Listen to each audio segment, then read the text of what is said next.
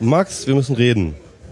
Das, als du eben gerade rückwärts gezählt hast, hat man gar nicht gehört, wie du zwei und eins gesagt hast. Das habe ich von Wayne's World gelernt, dass man die letzten beiden Zahlen nicht sagt, damit die, es nicht in die Aufnahme geht. Das hat man nur noch. hier Herzlich Genau. willkommen für alle, die im Stream sind, im Videostream. Ich habe hier ein gutes Gingerbier mit amerikanischer Erfindung Schraubverschluss.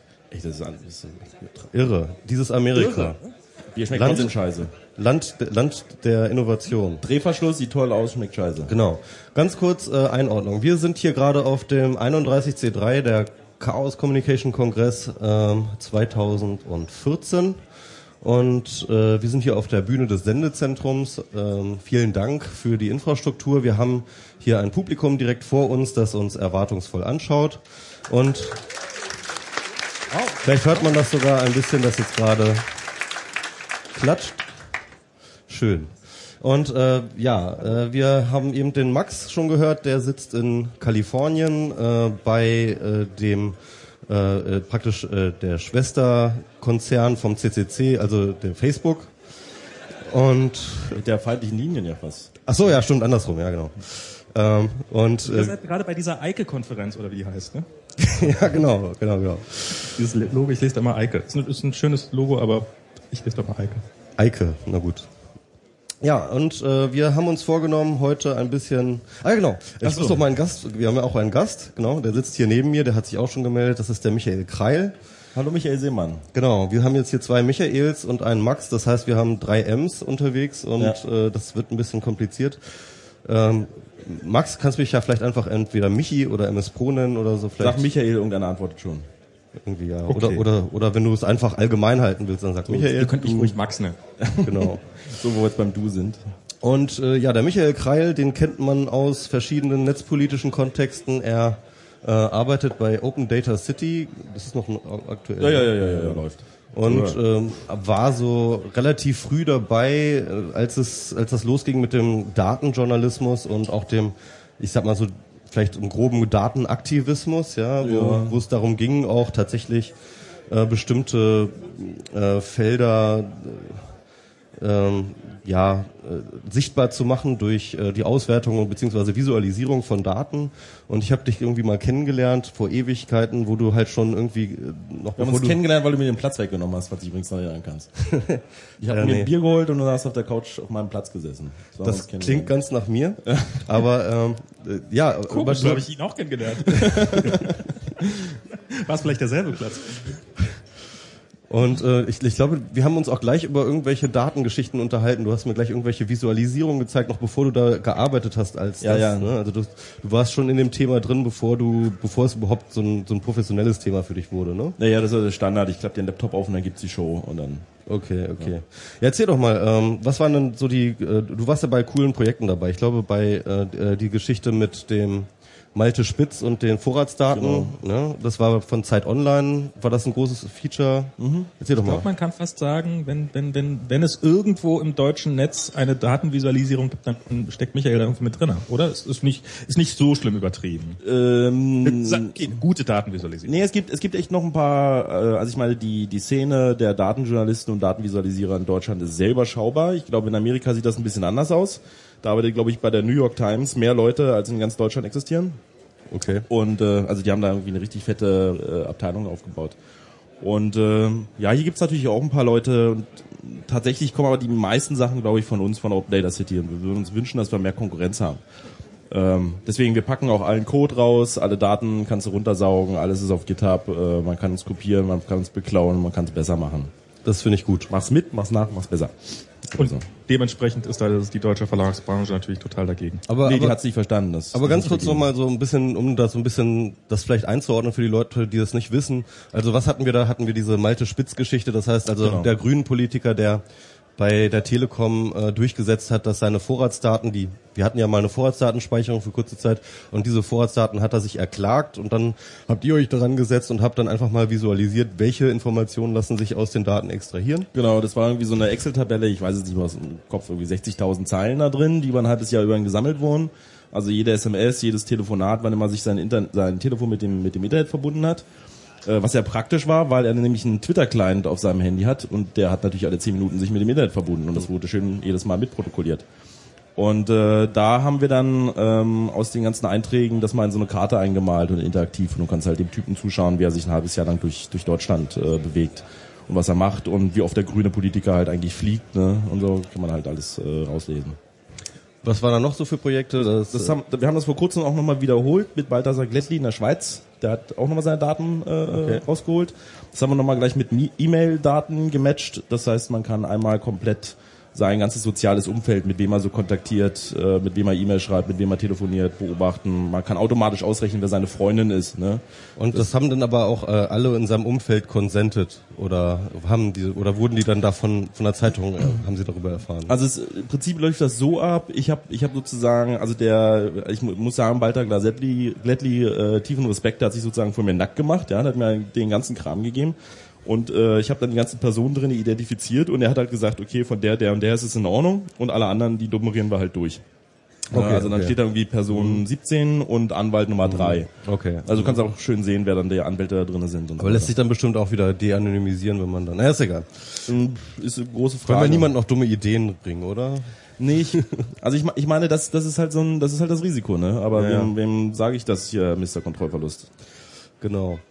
Ähm, ja, äh, was war so. noch für die, was war noch für die, die äh, krasse Ach so. Highlights? Ich, ich Genau. glaube, diese Äh, äh, komm, haben- Lobbyplug, Lobbyplug war noch ganz groß. Genau. Ne? Dann äh, die Afghanistan-Papiere haben wir noch veröffentlicht. Stimmt, ja. Da haben wir zusammen mit der Watz äh, 5000 Seiten, die wir zugespielt bekommen haben, ähm, was sozusagen im, äh, die Bundeswehr tatsächlich da draußen macht und auch insbesondere in Afghanistan. War sehr interessant, mal Statistiken zu haben, wie viele Soldaten werden eingesetzt. Ähm, es sind immer mehr und welche, wie viele Anschläge gibt's dort, es sind auch immer mehr. Ja, also die, die Gewaltspirale kann man da schön drin sehen. Ähm, sind alle online, Afghanistan, äh, der Westen, recherche.de oder wie sowas. Und äh, äh, Ja, Lo weiter was, ne? Lobbyplug äh, war irgendwie ein großes Ding. Das war dann auch eher schon, Das hat aber jetzt äh, vorrangig gebastelt. genau, jetzt. Den müssen wir auch nochmal einladen. Das ist auch ein War der noch nicht interessanter- dabei? Nee, wir hatten ihn noch nicht. Ah, okay. Nee, hatten wir noch nicht. okay. Ähm, ja, der so Kollege von dir Mhm. kennt man eigentlich auch aus so netzpolitischen Kontexten. Ähm, aber da ging es auch, äh, äh, das war aber auch von Open Data City so Genau, Projekt, ne? genau. genau. Und da ging es darum, dass ähm, vor allem EU-Parlamentarier konnten dort Lobbypapiere hochladen und dann wurden die mit äh, Gesetzesentwürfen und äh, Gesetzesvorschlägen gematcht. Also das also funktioniert so, dass äh, es eine ganze Reihe von Lobbyorganisationen gibt und die schickt halt den äh, EU-Parlamentariern ständig Mails mit Gesetzesänderungsvorschlägen. Ne? Also kommt so der Klassiker Amazon oder Google an und sagt, hier, wir möchten mal gerne, dass der europäische Datenschutz diesen Paragraphen aufnimmt. Und was wir gemacht haben, ist, wir haben diese Dokumente, diese E-Mails äh, zugespielt bekommen und haben das verglichen mit, welche Gesetzesänderungsvorschläge kommen denn tatsächlich dann im Parlament an. Also welche Parlamentarier nehmen diese Lobby-Mails und setzen sie tatsächlich in ein europäisches Gesetz um oder zumindest als Gesetzesänderungsvorschlag. Das heißt, man kann dann nicht nur sagen, welche Firma steckt dahinter, sondern man sieht auch, welcher Parlamentarier dann da so schön das nachmacht. Und auf Platz eins war übrigens Axel Voss, der hinterher gemeint hat, nee, das war der gar nicht. Da hat irgendwie einer in seinem Büro seine Unterschrift gefälscht oder so eine komische. ja, ja, das sind, so eine ja, komische hat Schrift. sein, sein, sein Laptop im Zug vergessen und so, ja. Naja, genau. Kennen wir ja. Ähm, GEMA versus YouTube fand ich ganz lustig. hä? Das GEMA versus YouTube, wo du sehen kannst, wie viele YouTube-Videos in Deutschland gesperrt sind. Scheiße, das habe ich verpasst. Stimmt, das war ich. total geil. Das, Das war so aus der Top 1000 oder sowas? Genau, wir haben Ach ja, doch, doch, stimmt, das hast, das, das hattest du gemacht, das Projekt. Genau, Okay, ne? da haben wir mal die äh, Top 1000 YouTube-Videos, äh, die am meisten geklickt und so weltweit und haben geguckt, welche davon sind in welchem Land verfügbar. Und da sieht man halt In Deutschland auf Platz schwarz. 1 Deutschland 60 Prozent gesperrt. Ja, ja, ja, ja. ja. Auf Platz 2 Südsudan 12 Prozent oder sowas. Ja. Und die sind halt alle gesperrt worden, vorsorglich, weil halt YouTube sagt, äh, äh, da ist Musik drin. Wir können jetzt nicht nachweisen, dass dieser südkoreanische Künstler nicht GEMA-Mitglied ist, deswegen müssen wir es halt sperren. Und wir haben keine Antwort darauf gegeben, aber wir haben einfach mal eine Faktenbasis zumindest äh, dazu mal ausgegeben. Wie ist denn das ja überhaupt? Also ich meine, so, so Daten sind ja so theoretisch zumindest extrem objektiv. Und, ähm, und aber ihr, ihr bringt ja da, also glaubt ihr, also wenn, du dich anfängst, so eine Daten zu visualisieren, dann, dann ist das ja schon eigentlich eine ziemliche Meinung, die du da reinbringst, oder? Habt ihr da vorher eine Idee, was, ihr- was ihr erzählen wollt? Also ich meine mit diesen, mit diesen tausend Videos und zeigen, wie viele davon gesperrt sind. Also ähm, hast du vorher, okay, es sind total viele Videos gesperrt, wir wollen das jetzt visualisieren oder gehst du tatsächlich mit so einer Fragestellung ran, na, wir wollen jetzt mal angucken, wie viel ist denn da eigentlich äh, gesperrt? Also es funktioniert immer so. Man kriegt Daten, ja, oder hat eine Idee, wo man irgendwie Daten herkriegen kann. Zum Beispiel in diesem Fall war es die YouTube-API und dann fängt man den ganzen Kram äh, zu sammeln und hat eine tolle Idee, was man machen könnte. Dann probiert man es aus und stellt fest, nee, geht gar nicht. Ist bei jedem Projekt so jedes Mal die Idee, die wir eigentlich hatten, funktioniert nicht. Und finden dann aber heraus, dass man mit den Daten was anderes noch viel besser zeigen kann.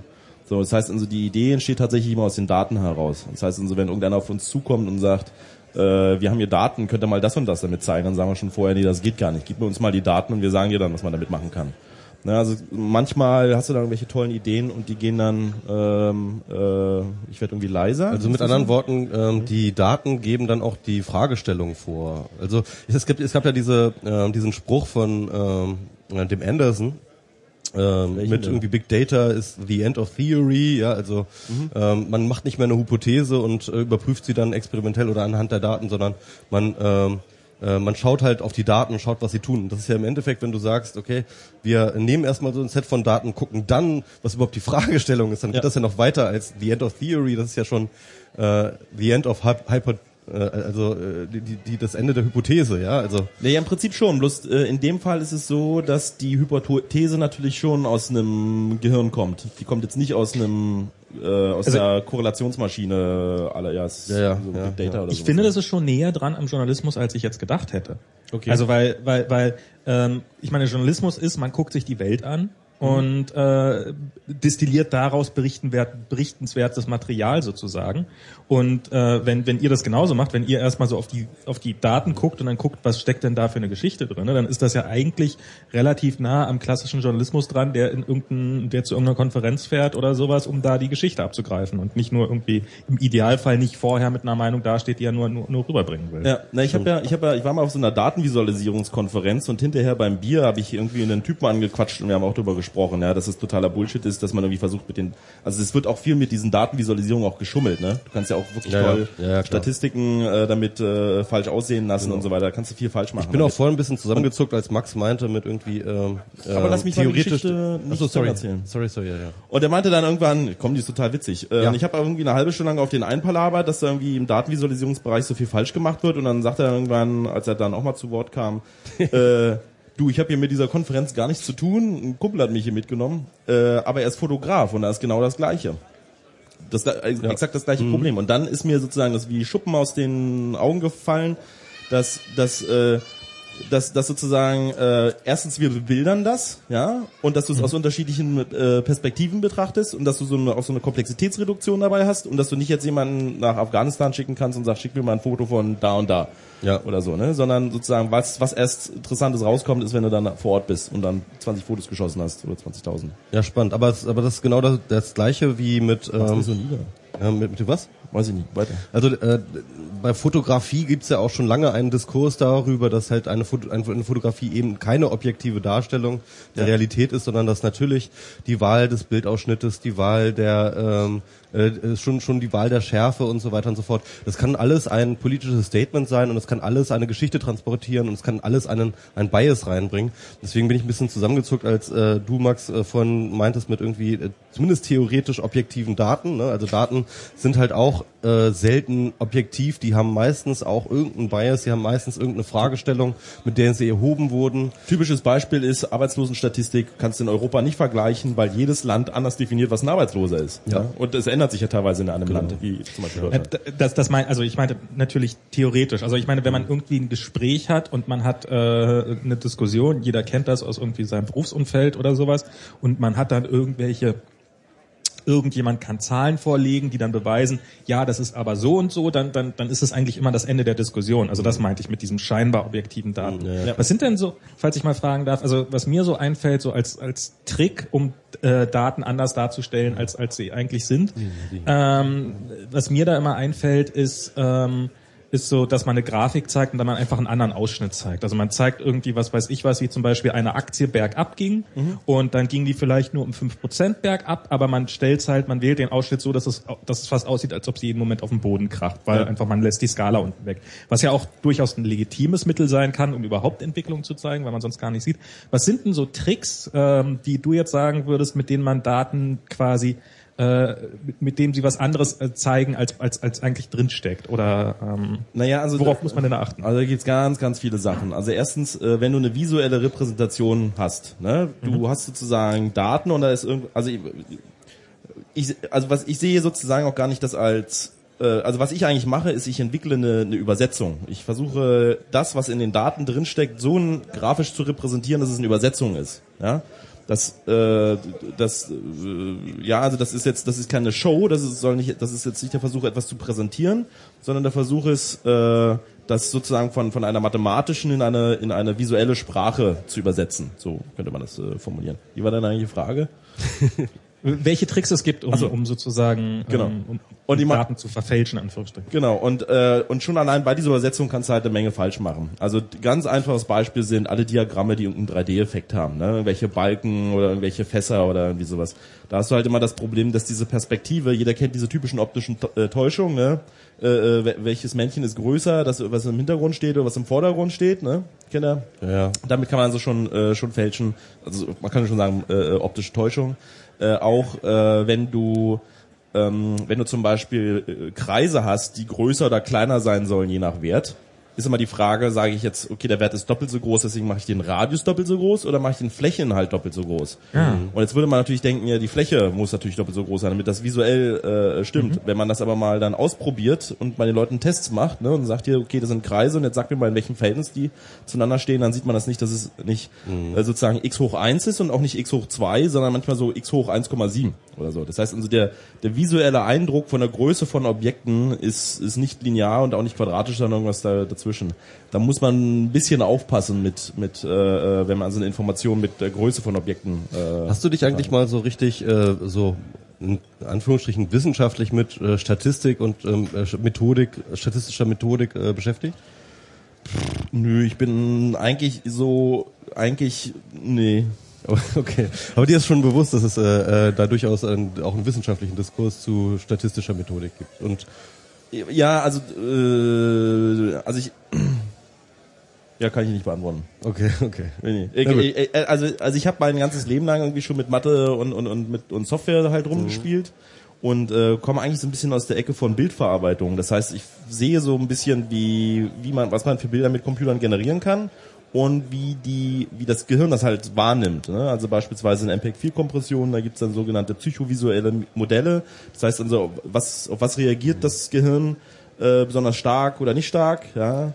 Kann man ein paar Experimente machen. Wer Photoshop hat oder so, der nimmt ein normales buntes Bild und dann gibt's diesen LAB-Farbraum. Das heißt, einer gibt die Helligkeit an und die anderen beiden geben den Farbton an. Und jetzt kann man mal die Helligkeit äh, verschwimmen lassen und man sieht sofort, dass das Bild verschwommen ist. Und wenn du aber die, die, den Farbton verschwimmst, fällt das erst gar nicht auf. Ja? Mhm. Das heißt, also, du hast jetzt einen Comic, wo die, die Ränder ganz scharf sind, aber es ist ganz schlecht ausgemalt, dann siehst du das halt nicht so stark, als wenn, wenn, der, wenn die Helligkeit, ja, ich glaube, ich habe es kacke erklärt. Aber die Idee ist ganz, also egal. Was ich in meinem Kopf nicht verstanden. Cool. Ich glaube, wir haben die Intention verstanden. Danke, danke. Gut, ja, wollen wir äh, ganz kurz, kurz, mal über den also, oder hast du noch eine Frage zu dem? Ich wollte nur mal kurz, wir haben gerade den Aufruf bekommen, äh, wenn jemand die Show Notes haben nur zwei Show Noter, äh, falls da jemand helfen möchte. Ich habe gerade ja. ein, oh, ich mache hier gerade die Merkel-Raute so nebenbei. Ja. Ähm, ich habe. So fängt das ähm, an, Max, ne? So fängt's an, genau. Ähm, Marc, komm mal rein. Ähm, nee, äh, die, die Shownoter brauchen dringend, äh, brauchen dringend Hilfe beim Shownote schreiben, falls sich da noch jemand findet, wäre sehr dankbar. Ich habe gerade den Link äh, getwittert. Äh, bitte, bitte, bitte. Okay. Shownote schreiben. Danke. So, Gut. das war's. Ähm, ganz kurz über den Kongress nochmal was sagen.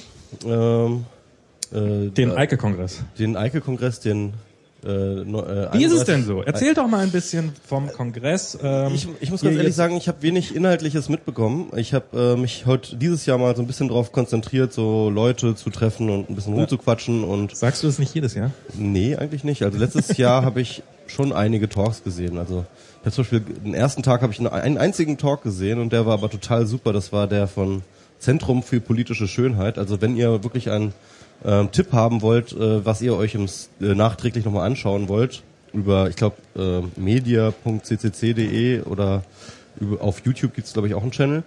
Und Und den habe ich ja von Felix Schwenzel in der Kritik gelesen, die klangen eher so durchwachsen. Echt? Ja, also ich fand, ich war ganz begeistert. äh, Das Publikum war auch ganz begeistert. Ein schöner Vortrag, der auch wirklich tatsächlich sehr politische Themen, die sonst im Kongress auch nicht so äh, äh, so die die äh, Öffentlichkeit haben, unter anderem zum Beispiel Flüchtlinge, ähm, Flüchtlingspolitik, äh, äh, da wirklich mit wunderbaren Aktionen ähm, vorgeführt haben. Und äh, das war sehr humoristisch, es ist sehr lustig, es ist äh, aber auch sehr politisch ernst und äh, es äh, hat sehr Spaß gemacht, da, dazu zu schauen und äh, es gab Standing Ovations. Also Du erzählst jetzt aber vom letzten Kongress. Was war denn jetzt mit diesem Kongress? das war in diesem Kongress. Ach, das war dieser Kongress. das war dieser Kongress. Das war dieser ja. Kongress. Das war Tag eins. Also ja, genau. das war der einzige Vortrag, den du gesehen hast? Ja, da- am ersten Tag auf jeden Fall. Genau. Und dann habe ich mir jetzt noch angeguckt, äh, heute zum Beispiel äh, auch noch eine Empfehlung, Julia Reda, ähm, aka Senf-Icon, die äh, für die Piratenpartei als einzige im Europäischen Parlament sitzt, aber dort eine ganz wunderbare Arbeit macht und jetzt tatsächlich in so einer Art ähm, auch wirklich Glück gehabt hat mit ihrem Timing, denn jetzt gerade scheint es so zu sein, als ob, äh, beziehungsweise ist jetzt gerade in Arbeit eine wirkliche Urheberrechtsreform, die ähm, sich zumindest derzeit noch zum Ziel gesetzt hat, äh, die Zivilgesellschaft, die Nutzerinnen und Nutzer und äh, die ja, Wissenschaft und sozusagen die, die, die, äh, die Rechte der Öffentlichkeit mehr Geltung äh, bringen zu lassen und gleichzeitig das Urheberrecht EU-weit zu harmonisieren. Und äh, das macht absolut Sinn und sie zeigt dort, was es dort für Probleme gibt und sie zeigt, also was wir momentan für Probleme haben mit dem Urheberrecht und was es dort für Lösungsansätze gibt, was da gerade diskutiert wird und dass gerade momentan einige Dinge in Bewegung kommen.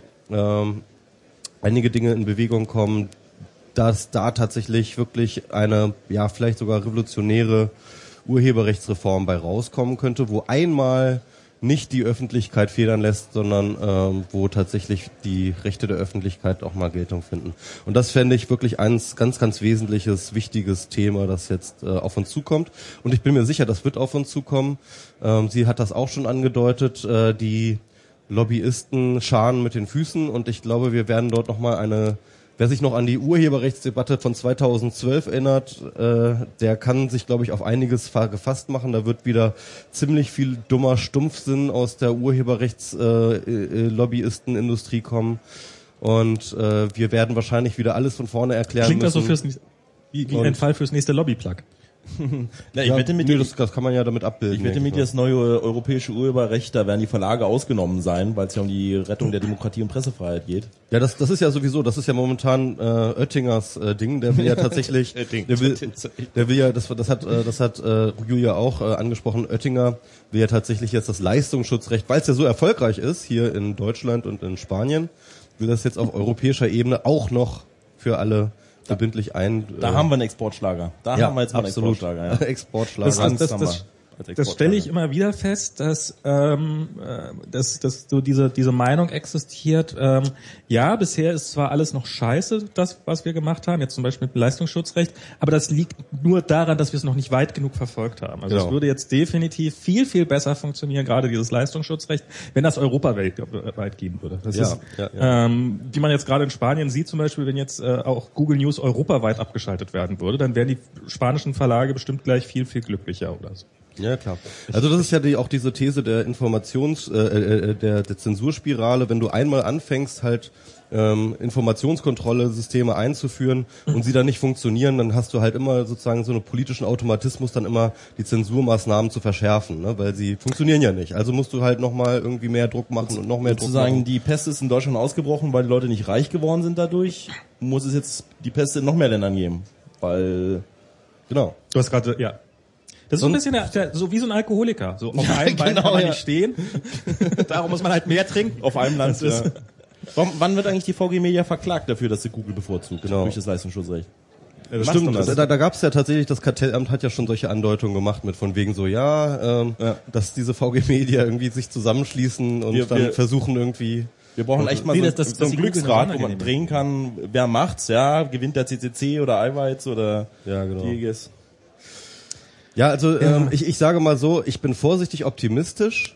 ähm, habe ich, also dieser Talk hat mich wirklich was mit mir gemacht. Ich bin so vorsichtig optimistisch, weil Julia da tatsächlich die Chancen äh, aufgezeigt hat, aber ich habe auch gleichzeitig wirklich Angst auf den Lobby, äh, diese Lobbymaterial-Schlacht, die da auf uns zurollt, weil es wird, glaube ich, wieder vor Dummheit und ähm, und und, und äh, äh, Ignoranz äh, wird es, glaube ich, kein Halten geben. Und wenn man sich anschaut, wie die Politiker äh, in, in, in diesem Zuge, zum Beispiel im Leistungsschutzrecht, bisher reagiert haben, habe ich auch ehrlich gesagt große Befürchtungen, dass da tatsächlich nicht das rauskommt, was wir uns vorstellen. Ähm, aber ja, ich glaube, es wird Zeit, dass die Netzgemeinde wieder ihre Pferde sattelt. Das ist so, was ich jetzt gerade äh, so Netzgemeinde, sattelt eure Pferde. Genau. Das ist nochmal eine Aussage. Nächstes Jahr wird heiß. Nächstes Jahr wird Urheberrecht, nächstes Jahr wird heiß. Da wird einiges auf uns zukommen. da Du, es, du, es war Edward Snowden, es ist total kalt. Genau. Hast du noch was gesehen? Wo? Hier. hier. Ich war heute in alle meinen, meinem allerersten Vortrag. War ich, also, ich war bei Frag den Staat, Stefan Wehrmeier. Ich wusste schon, was er sagt. War aber lustig. Der macht mal coole Vorträge. Ja? Stefan Wehrmeier von der Open Knowledge Ah ja, genau, ja. Der macht Frag den Staat. Nee, ich bekomme zum Kongress nicht, um mir die Videos anzugucken. Also die, die gucke ich mir im Also Internet die an. analogen Videos, Ja, wo, die, genau. wo die da sozusagen. Ja, aber es da gibt's Geruch und du kannst dabei nicht rauchen und das ist halt zu Hause irgendwie besser. Okay, okay. Und außer das Internet sagt dir halt vorher, welche gut waren, welche du anguckst. Das ist das richtig, weißt du ja, ja. vorher, das ist ja scheiß Kausalität, ne? das weißt du ja vorher nicht. Also Stream ist Kongress ohne Gestank. Habe ich das jetzt richtig verstanden? ist es Das, bestimmt äh, komm, also das ist Kongress minus Gestank. Ja. Aber auch ohne ohne Socializing. Das ist halt der Punkt. Ne? Deswegen ist man ja hier. Also Genau, deswegen. Also ich ja. bin, also ich, das Einzige, was ich hier mache, ist äh, abwechselnd ausnüchtern oder auf die Party gehen. Oder Podcast machen. Prost. Prost.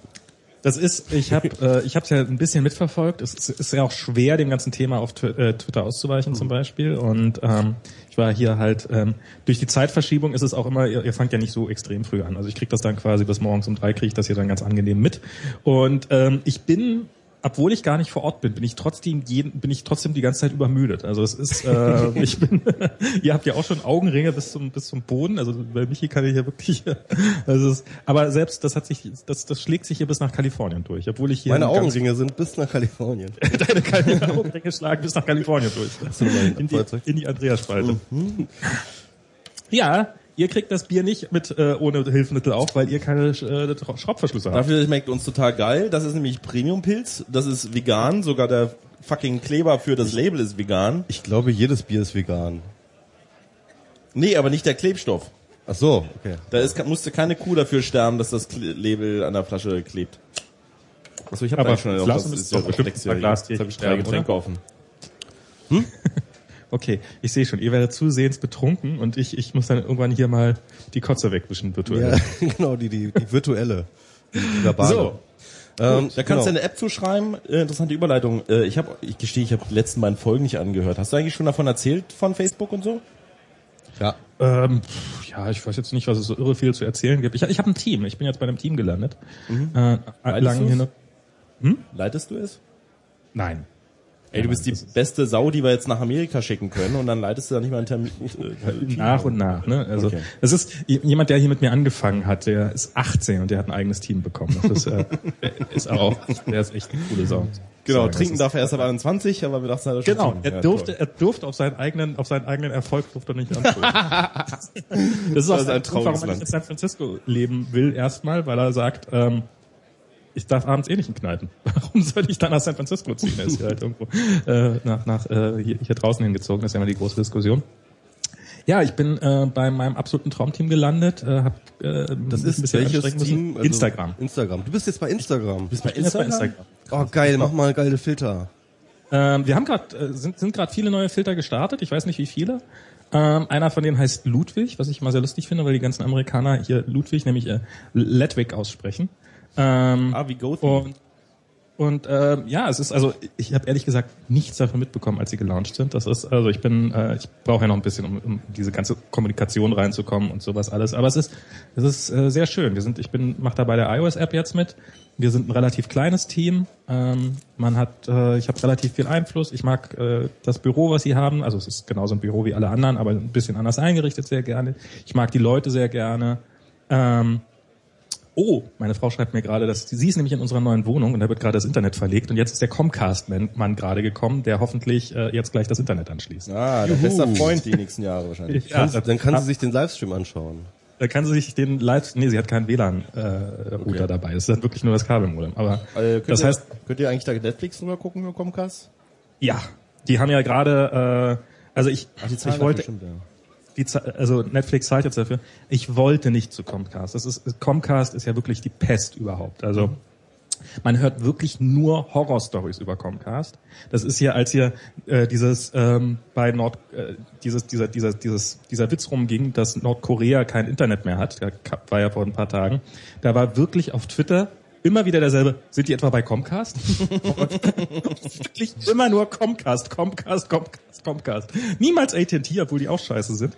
Und ähm, und die sind halt wirklich solche Netzneutralität mit den Füßen Treter. Also ich glaube, dagegen sind äh, sind die ganzen deutschen ähm, sind die ganzen deutschen Provider alle äh, noch noch äh, kleine kleine Schäfchen, die die noch relativ entspannt sind. Vielleicht sollten die ihren Firmennamen ändern. Ich meine, bei Blackwater hat's ja auch geholfen, ne? Wie heißen die jetzt? Äh, anders. Weiß keiner mehr. Ja, glaub ich, sogar, Das ist schon der PR-Coup. Ne? Also keiner weiß mal, wie sie heißen. ich glaube, die haben sich sicherheitshalber zweimal umbenannt. okay. Aber, aber ganz lustig, ich habe gerade einen Tweet äh, vom äh, äh, der 23C3 NOC oder so ge, ge, ähm, gefafft. Hier sind mehr Internetnutzer und äh, mehr Bandbreite als in ganz Nordkorea. Auf diesem Kongress. Ich glaube, das ist nicht weiter schwer. Ja, aber doch für eine Veranstaltung ist das schon ganz schön gut. Und warum wird von hier aus nicht Sony gehackt? Das frage ich mich. Hier ist Ähm, doch die Kompetenz da. Stimmt, eigentlich ja. Wo, warum ist Sony eigentlich noch nicht äh, noch noch noch on, online?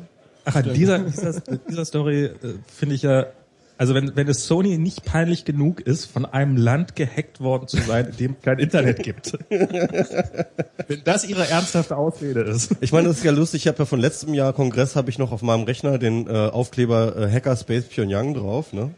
Und, und das war ja so der Gag daran, ne? Also und, und dann äh, jetzt jetzt muss ich echt überlegen, wenn ich das nächste Mal nach USA einreise, dann muss ich diesen Aufkleber definitiv abmachen, glaube ich. Ich habe ich hab Anfang der Woche habe ich eine Weiß-Doku gesehen, irgendwie eine Dreiviertelstunde davon, wie sie in Nordkorea waren mit den Basketballspielern und so. Und dann haben sie die ganze Show bekommen. Ja, ähm, äh, durften sich halt alles angucken, was was halt äh, Nordkorea für tolle Technologien und Wissenschaft macht und Technik Ja. und so weiter. Und sie waren sogar in so einer in so einem Internetraum, ja, wo so 30 Nordkoreaner an den an den Rechnern sitzen und da recherchieren.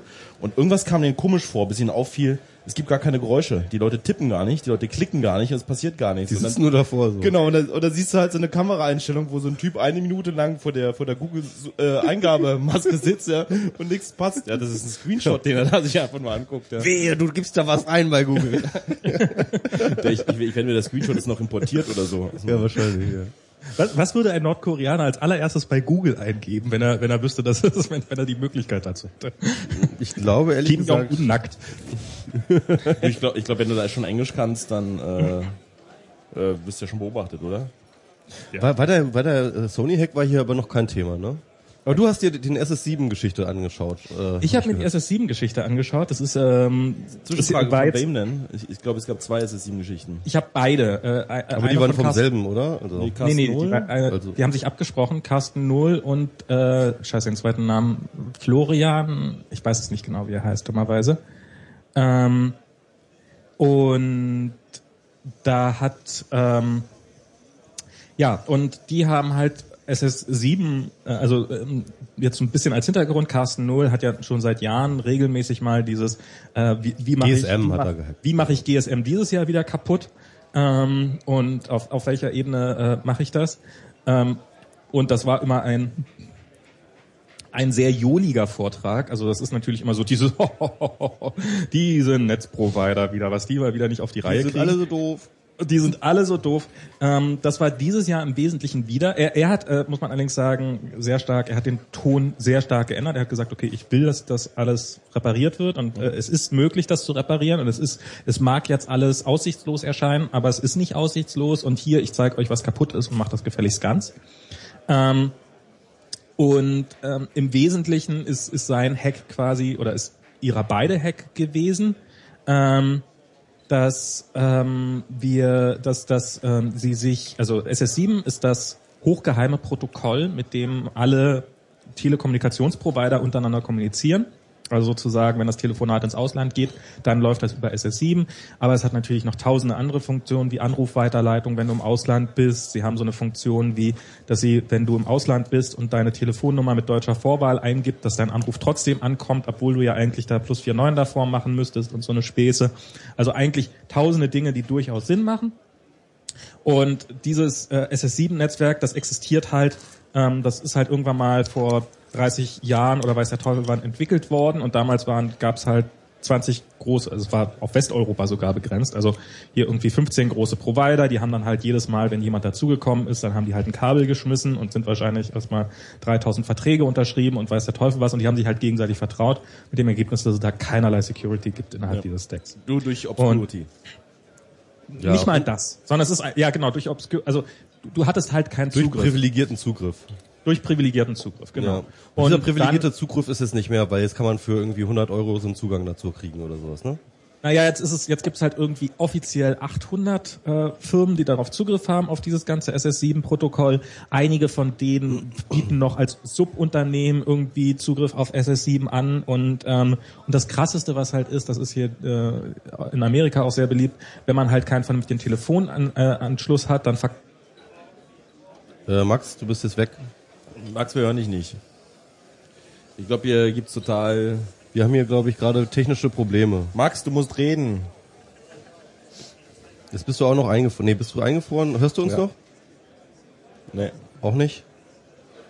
Wenn du irgendwas hörst, dann mach mal so. Hörst du uns eigentlich? Ja, die, guck mal, die, die komplette Technik fällt hier aus. Hier die Bildschirme flackern, überall gibt's Rauschen. Ja, hier, äh, ich glaube, äh, jetzt ist, glaube ich, die Bombe hier Ma hochgegangen. Max, hörst du eigentlich uns oder äh, erzählst, erzählst du nicht? Der, der hält tapfer durch, ne? Der hält Ja. tapfer durch. Na gut. Leute, Äh, Leute sehen es gar nicht, aber ja. er redet weiter. Er weiß aber, dass wir ihn nicht ich, mehr hören, ich, oder? ich, ich finde jetzt irgendwie, also vielleicht um das mal abzukürzen und die Geschichte zu Ende zu erzählen. hörst du uns? Du kannst ja nicht seine Geschichte zu Ende erzählen. Doch, ist egal. Das ist jetzt, äh, wir haben jetzt einfach gerade die ein, ein technisches Problem, jetzt müssen wir da drüber kommen. Ach so. Also die Geschichte äh, vielleicht so ein bisschen abzukürzen.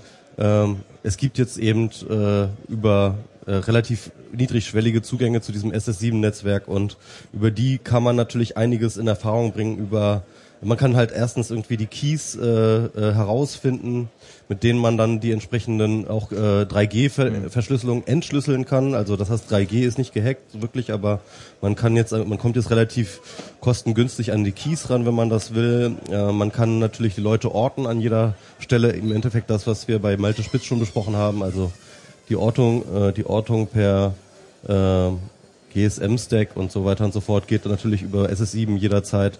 Und äh, da ist- gehen einige Sachen. Das, ich meine, das ist Wahnsinn. Ne? Also da äh, kommt raus, dass irgendwie Nachrichten von Angela Merkel abgehangen werden, äh, abgefangen werden äh, von der NSA oder so. Und alle Leute fragen sich, mein Gott, wie haben die das gemacht? Die sind dann nachts in ihre Wohnung eingebrochen und haben dann ihr Handy schnell ausgetauscht durch ein, durch ein Gerät, das speziell präpariert ist oder so. Ne? Nee, die haben, die haben ihren Arsch nicht mal aus dem Stuhl genommen, weil sie halt einfach von New York aus oder von wo auch immer äh, äh, dank SS7 äh, auf alle Telefonate und, und, und, und äh, ähm, Positionen der Handys zugreifen können, wenn ich das richtig verstanden habe. Ja, aber das ist jetzt eine Spekulation, ne? Also ähm, Nee, ja klar, wie sie es gemacht haben, wissen wir nicht. Ja, aber so könnte es auch Genau. passiert sein. Ne? Und, Genau. ähm, also was man, wovon man natürlich ausgehen kann, ist, dass alle Geheimdienste ähm, privilegierten Zugang zu SS7-Netzwerk haben. Also Ja, das ist wohl das. Allermindeste, was man, wovon man ausgehen kann. Wahrscheinlich hat das irgendwie jede bessere Behörde. Ähm, äh, jede Strafverfolgungsbehörde und insofern äh, ja Kommunikation via 3G via etc. ist extrem gefährdet, zumindest gegen gezielte Angriffe. Ne? Also ich, ich mein- ich meine, ich habe ja, ich habe die mal besucht, ne, Cast 0 und so. Ja. Und äh, hat mir mal zeigen lassen, wie das, äh, wie das so basteln. Und das ist echt krass, ne? Du denkst dann, die bauen da die fette Technik auf oder so.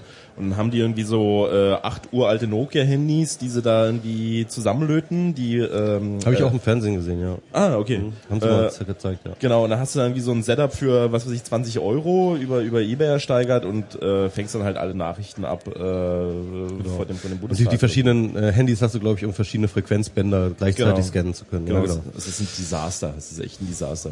ja aber, aber, das ist jetzt, das ist, das hat aber mehr mit dem GSM-Tank zu tun. Ja, ja, ne? ja. Das ist, äh, das ist GSM, aber das, das SS7-Ding ist nochmal ein anderes. Nein, aber was, was, was reden wir hier die ganze Zeit, wenn, wenn diese, wenn diese ganze Kommunikationsinfrastruktur halt so desolat ist? Ja. Und dann sagt die Telekom mir, wir machen alles sicher mit Schengen-Routing oder so ein Bullshit. Also, ich, ey, ich, ich, ist absurd, ja. Bist du wieder da? Ah, Max ist wieder Max, da. Max ist Juhu. wieder da. Was ich an, was ich an der, danke Ralf fürs schnelle Eingreifen hier. Ähm, Die schnelle Greifentruppe. Nee, Ralf ist gar nicht da. Was? Er, er hat, gerade hat er gerade hier, äh, dass Ah. ich auch drauf sei. Und das man, ähm, also was ich ja das Spannendste an dieser ganzen Nummer finde, wie, wie sowas so wachsen kann. Also es müssen ja, das müssen ja hunderttausende Mitarbeiter von irgendwelchen Tele Telekommunikationsunternehmen sein. Und dass so, dass das niemand irgendwie mal oder bei niemand irgendwie mal eine Priorität hatte, so Übrigens kann es eventuell sein, dass das, äh, dass da jeder drauf Zugriff hat.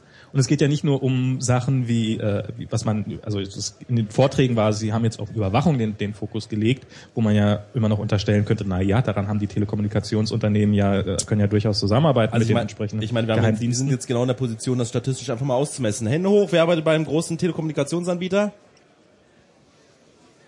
Keiner. Also siehst du, die guten Leute arbeiten da nicht. Siehst du, jetzt weißt du, was das Problem ist. Das, das stimmt. Genau. Bei Carsten Null am Ende des Vortrags, das war sehr, sehr spannend, hat sich nämlich in der, in der Fragerunde, hat sich nämlich jemand, also er hatte nämlich in seinem Vortrag gesagt, ja, zwei von vier deutschen Providern haben das nicht mehr. Und dann hat sich am Ende jemand, ge wann hast denn das das letzte Mal überprüft? Ähm, und äh, ja, keine Ahnung. Ja, weil wir haben das dann direkt gemacht. und jetzt sind es vier von vier Providern. Also das ist, ähm, also gerade die deutschen Provider scheinen wirklich äh, mittlerweile auf diesen auf diesen äh, auf, auf diese Vorträge auch zu achten und das dann umzusetzen, was die finden. Also äh, man hat so ein bisschen das Gefühl, also sie sind sicherlich nicht dankbar dafür, aber wenn sie sowas finden, dann wollen sie es dann auch schnell wegbekommen. Das aber ist die willst, so. du, die willst du doch nicht vor, äh, vor, vor dich hertreiben. Die müssten das irgendwie mal proaktiv. Die müssten einfach mal eine Verschlüsselung ansetzen, wenn sie rauskommt. Ja? Das wäre das natürlich das, das Beste. Ähm, aber wir wissen alle, wie das in solchen Unternehmen funktioniert. Ähm, so, so dieses, diese, hey, wir fassen lieber nichts an, solange es funktioniert und solange sich niemand beschwert, warum sollen wir es denn machen? Und ähm, dann, ähm, sobald aber der entsprechende öffentliche Druck da ist, dann geraten sie dann alle in Panik und dann, dann muss es dann ganz schnell gehen. Also das ist Na, vielleicht insofern öffentlichen Druck aufbauen. Es brauchen so einen Telco-Anbieter, der dann einfach mal sagt, hier, äh, bei uns wirst du nicht abgehört. Ja, sorry, ähm, das ist genau das, was Ja, halt da nicht funktioniert. Ich meine, äh, das sind, da, da gibt's immer mal welche Leute, die dann halt irgendwie genau damit werben, aber äh, wer will das überprüfen, weißt du? Ich meine, äh, so Ende-zu-Ende-Encryption, da kannst du halt so eine gewisse äh, Sicherheit, dass das tatsächlich nicht funktioniert.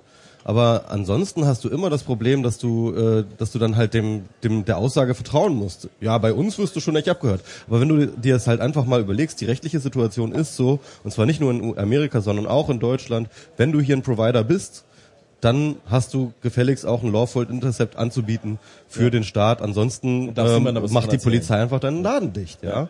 Und äh, deswegen äh, so eine Aussage würde ich halt grundsätzlich nicht trauen. So. Also das ist halt, ja, äh, das ist das, Das ist ja auch halt die Frage.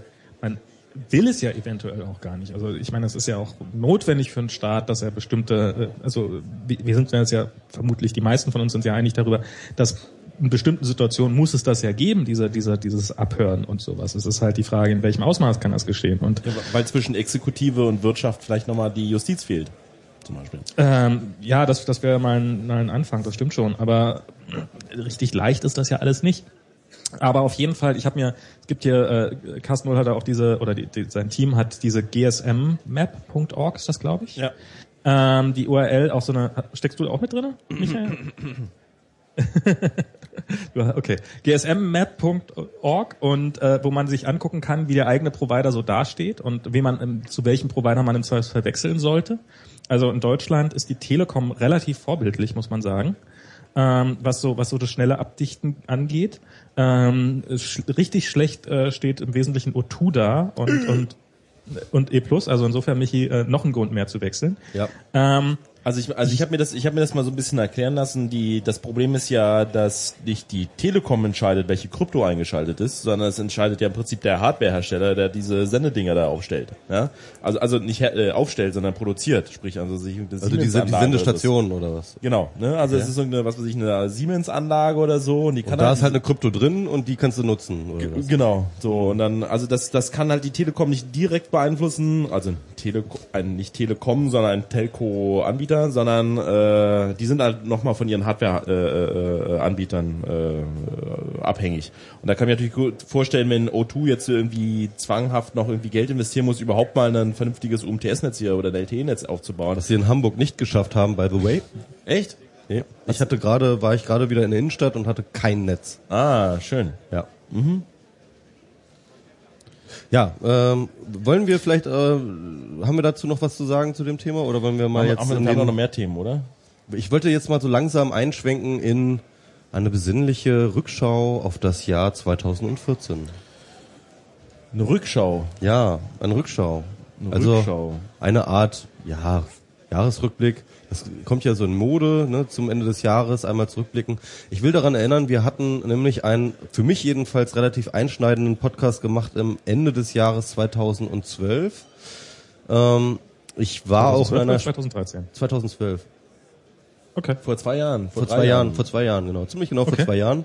Ähm, das war, glaube ich, nur Max und ich. Ähm, wir haben da einen Podcast gemacht und da haben wir auch so ein bisschen resoniert, äh, was, was war, was wird. Und ähm, da hatte ich damals gesagt, dass äh, die Netzgemeinde jetzt den großen Backlash erleben wird. Ich hatte natürlich nicht Snowden äh, vorhergesehen und damit gemeint, aber auch unabhängig von Snowden gab es diesen Backlash ja und äh, definitiv auch Verlang, verlangst du eigentlich Geld für Handlesen? ähm, ich mache momentan kein Handlesen wegen dieser Grippe, die hier gerade rumgeht.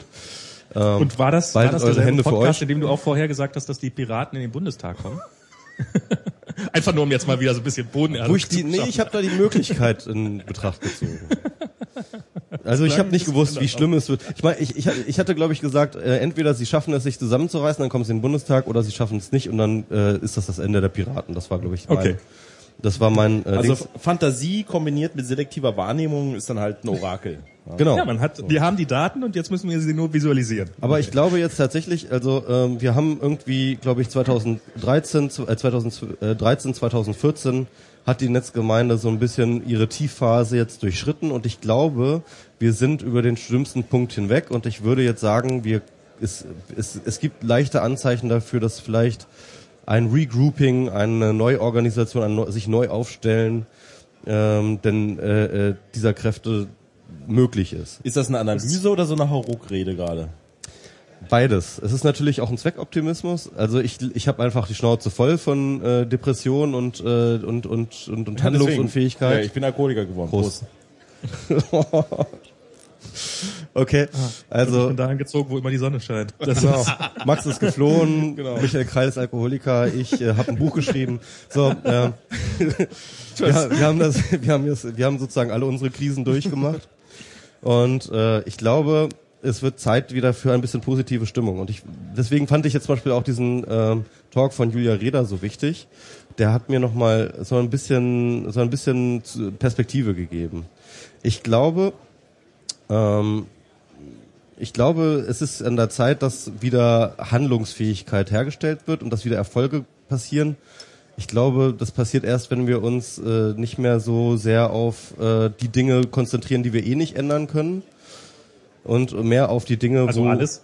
Nee, okay. ja, also ja, ja, nee, nee, nee. äh, Ne? Sorry. so, Erzähl weiter.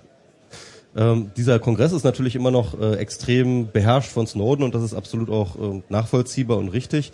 Aber im Endeffekt äh, äh, halte ich es für notwendig, dass man sich jetzt wieder auf Themen konzentriert, wo man tatsächlich politisch Dinge erreichen kann und äh, wo sich dann auch, äh, sag ich mal, ein neues Selbstbewusstsein wieder äh, herausbilden kann. Und ich glaube zum Beispiel, dass diese Urheberrechtsdebatte, die jetzt in 2015 auf uns zukommen wird, so oder so, dass das vielleicht ein ganz guter Punkt sein könnte, sich halt wieder neu zu formieren.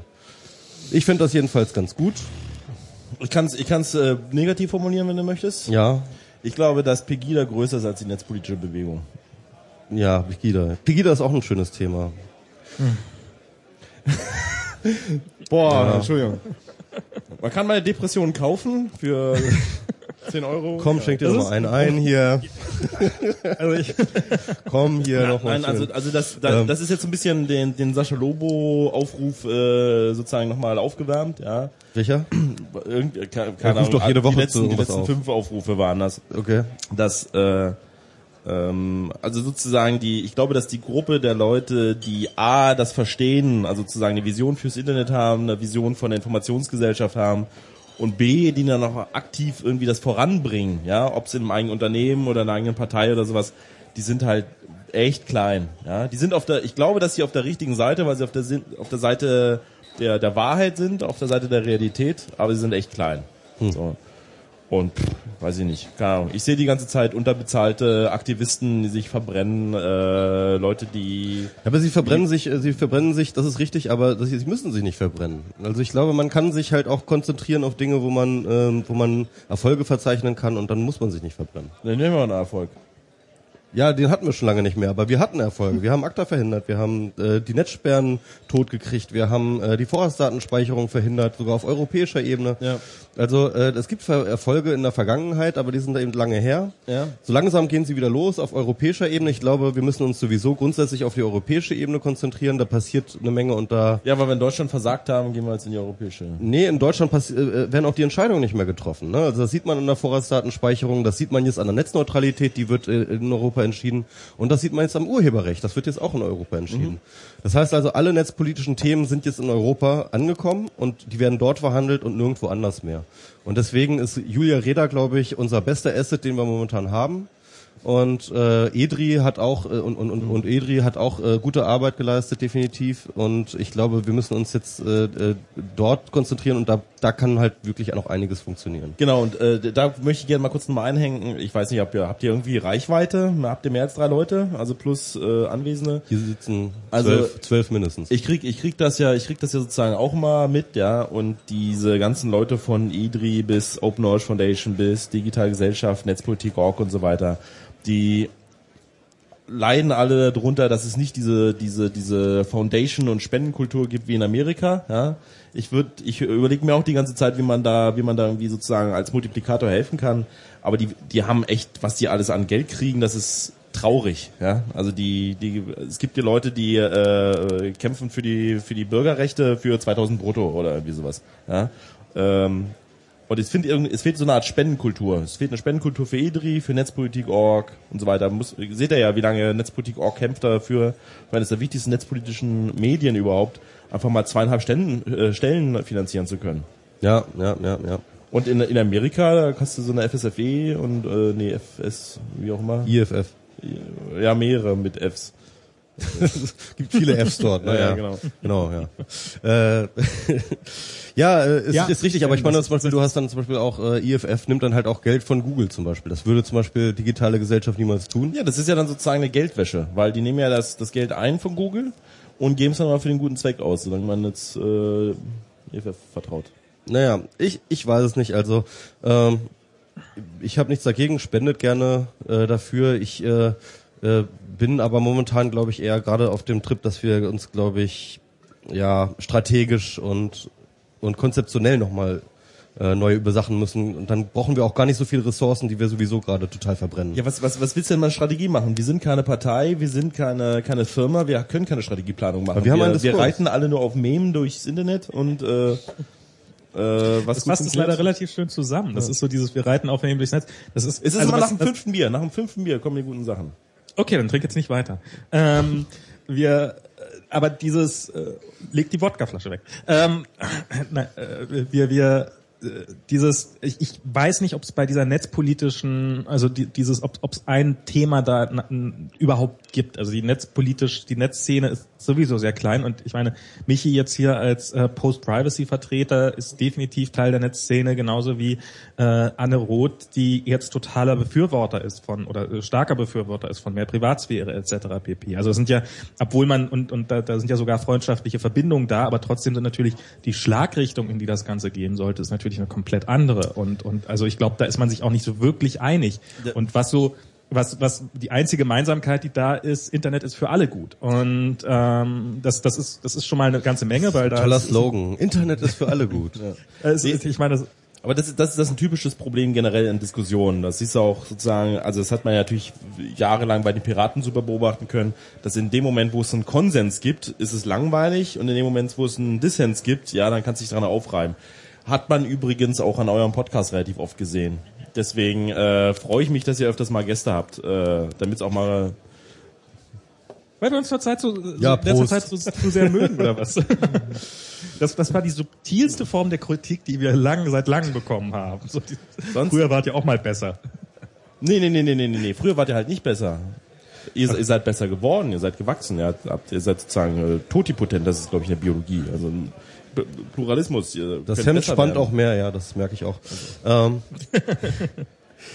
ähm, ich wollte noch mal ganz kurz äh, äh, noch mal zurückgucken auf das Jahr, beziehungsweise was mir aufgefallen ist ne? äh, vom Jahr, ist, dass wir es ganz oft mit, ja, man könnte so nach Taleb sagen, schwarzen Schwänen zu tun hatten. Also mit Phänomenen, mit denen man nicht so richtig gerechnet hat, die plötzlich da waren und die plötzlich in ihrer ähm, in ihrer Ereignishaftigkeit plötzlich äh, Gamechanger waren. Ich meine, klar, das war Edward Snowden war ja 2013, aber ähm, ähm, ich, das meine ich auch gar nicht. Ich meine mehr so solchen solche Sachen wie zum Beispiel letzte vorletzte Woche oder wie das war, als dieser Unge zum Beispiel jetzt aus diesem Mediakraftnetzwerk aussteigen will und dann ein YouTube-Video macht. Und plötzlich ähm, ist diese ähm, YouTube-Gemeinde, von der wir alle wussten, dass es sie gibt und wir äh, wussten alle, dass sie groß ist und dass sie alle Reichweite haben. Aber plötzlich ähm, war das wirklich so ein Erdbeben in allen Timelines auf Facebook, auf Twitter, irgendwie war das überall. Ich hab's nicht mitgekriegt. Was, wovon redest du eigentlich überhaupt? Echt? Wer? Hast du es nicht mitgekriegt? Was, was denn? Hab ich was? Okay, Wisst, wisst ihr, wovon Ähm, der Mann redet? Okay. genau. Internet ist gut für uns.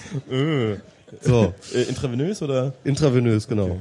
Also Unge ist, äh, äh, ist äh, äh, ich weiß nicht, wie er Vornamen heißt, äh, keine Ahnung. Auf jeden Fall, äh, Simon, das ist wohl. Simon Unge ist ein äh, YouTuber mit, keine Ahnung, äh, knapp einer Million Follower oder sowas, Okay. äh, als Subscriptions. Also sehr, sehr bekannter Typ, ähm, der ähm, bei dem Netzwerk Mediakraft, also für Leute, die das nicht wissen, ähm, YouTuber sind häufig in Netzwerken organisiert, weil sie dort Marketing-Geschichten äh, bündeln und äh, sozusagen auch so ein bisschen ja funktional differenzieren. Und ähm, jedenfalls, äh, er ist unzufrieden mit seiner mit der Leistung von Mediakraft und will da aus dem Vertrag vorzeitig aussteigen und hat ein Video gemacht und das Hashtag Freiheit dafür verwendet und äh, hat ein sehr emotionales Video gemacht, mit der, wo er einfach mal abrechnet und sagt, hier, pass mal auf, Mediakraft, du bist scheiße und ich will aus dem Vertrag raus. Und äh, wenn alles schief geht, dann mache ich eine Weltreise, ey, dann fickt euch ne und So, äh, so europäische YouTuber Genau. gegen die äh, Vermarktung von gegen, die, Gegen ihre ja, Vermarkter gegen ihre Vermarkter. ähm, des Abendlands. gegen, gegen die, Ver Vermarktung des Abendlands. die Vermarktung des Abendlandes. Und ähm, er hat dann ähm, wirklich so eine Resonanz erfahren im Netz, äh, als ob wirklich irgendwie er in einer Todeszelle sitzen würde äh, in irgendeinem äh, Terrorstaat. Ähm, haben wirklich die Leute äh, sehr emotional für ihn gekämpft. Es gibt eine Petition, die mich dann auch erreicht hat. Bitte unterschreibe Free Unge, ja, also es ist Freiheit, es muss jetzt Freiheit für Unge.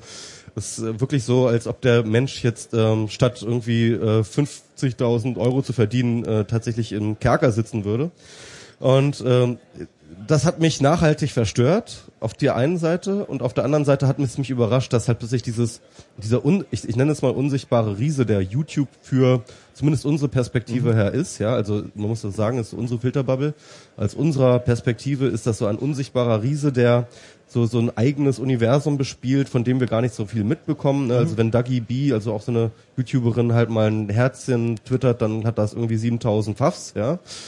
Ähm, und äh, aber, aber, das, aber das kriegt man ja nicht mit. Das passiert dann ja irgendwie woanders und aber plötzlich kommt so ein Ereignis und dann bricht es ähm, bricht es in uns, unserer aller Timelines und und niemand ist mir davor sicher und das ist das hat mich erstaunt und das erinnert mich ein bisschen an die Rolle Asiens im Internet.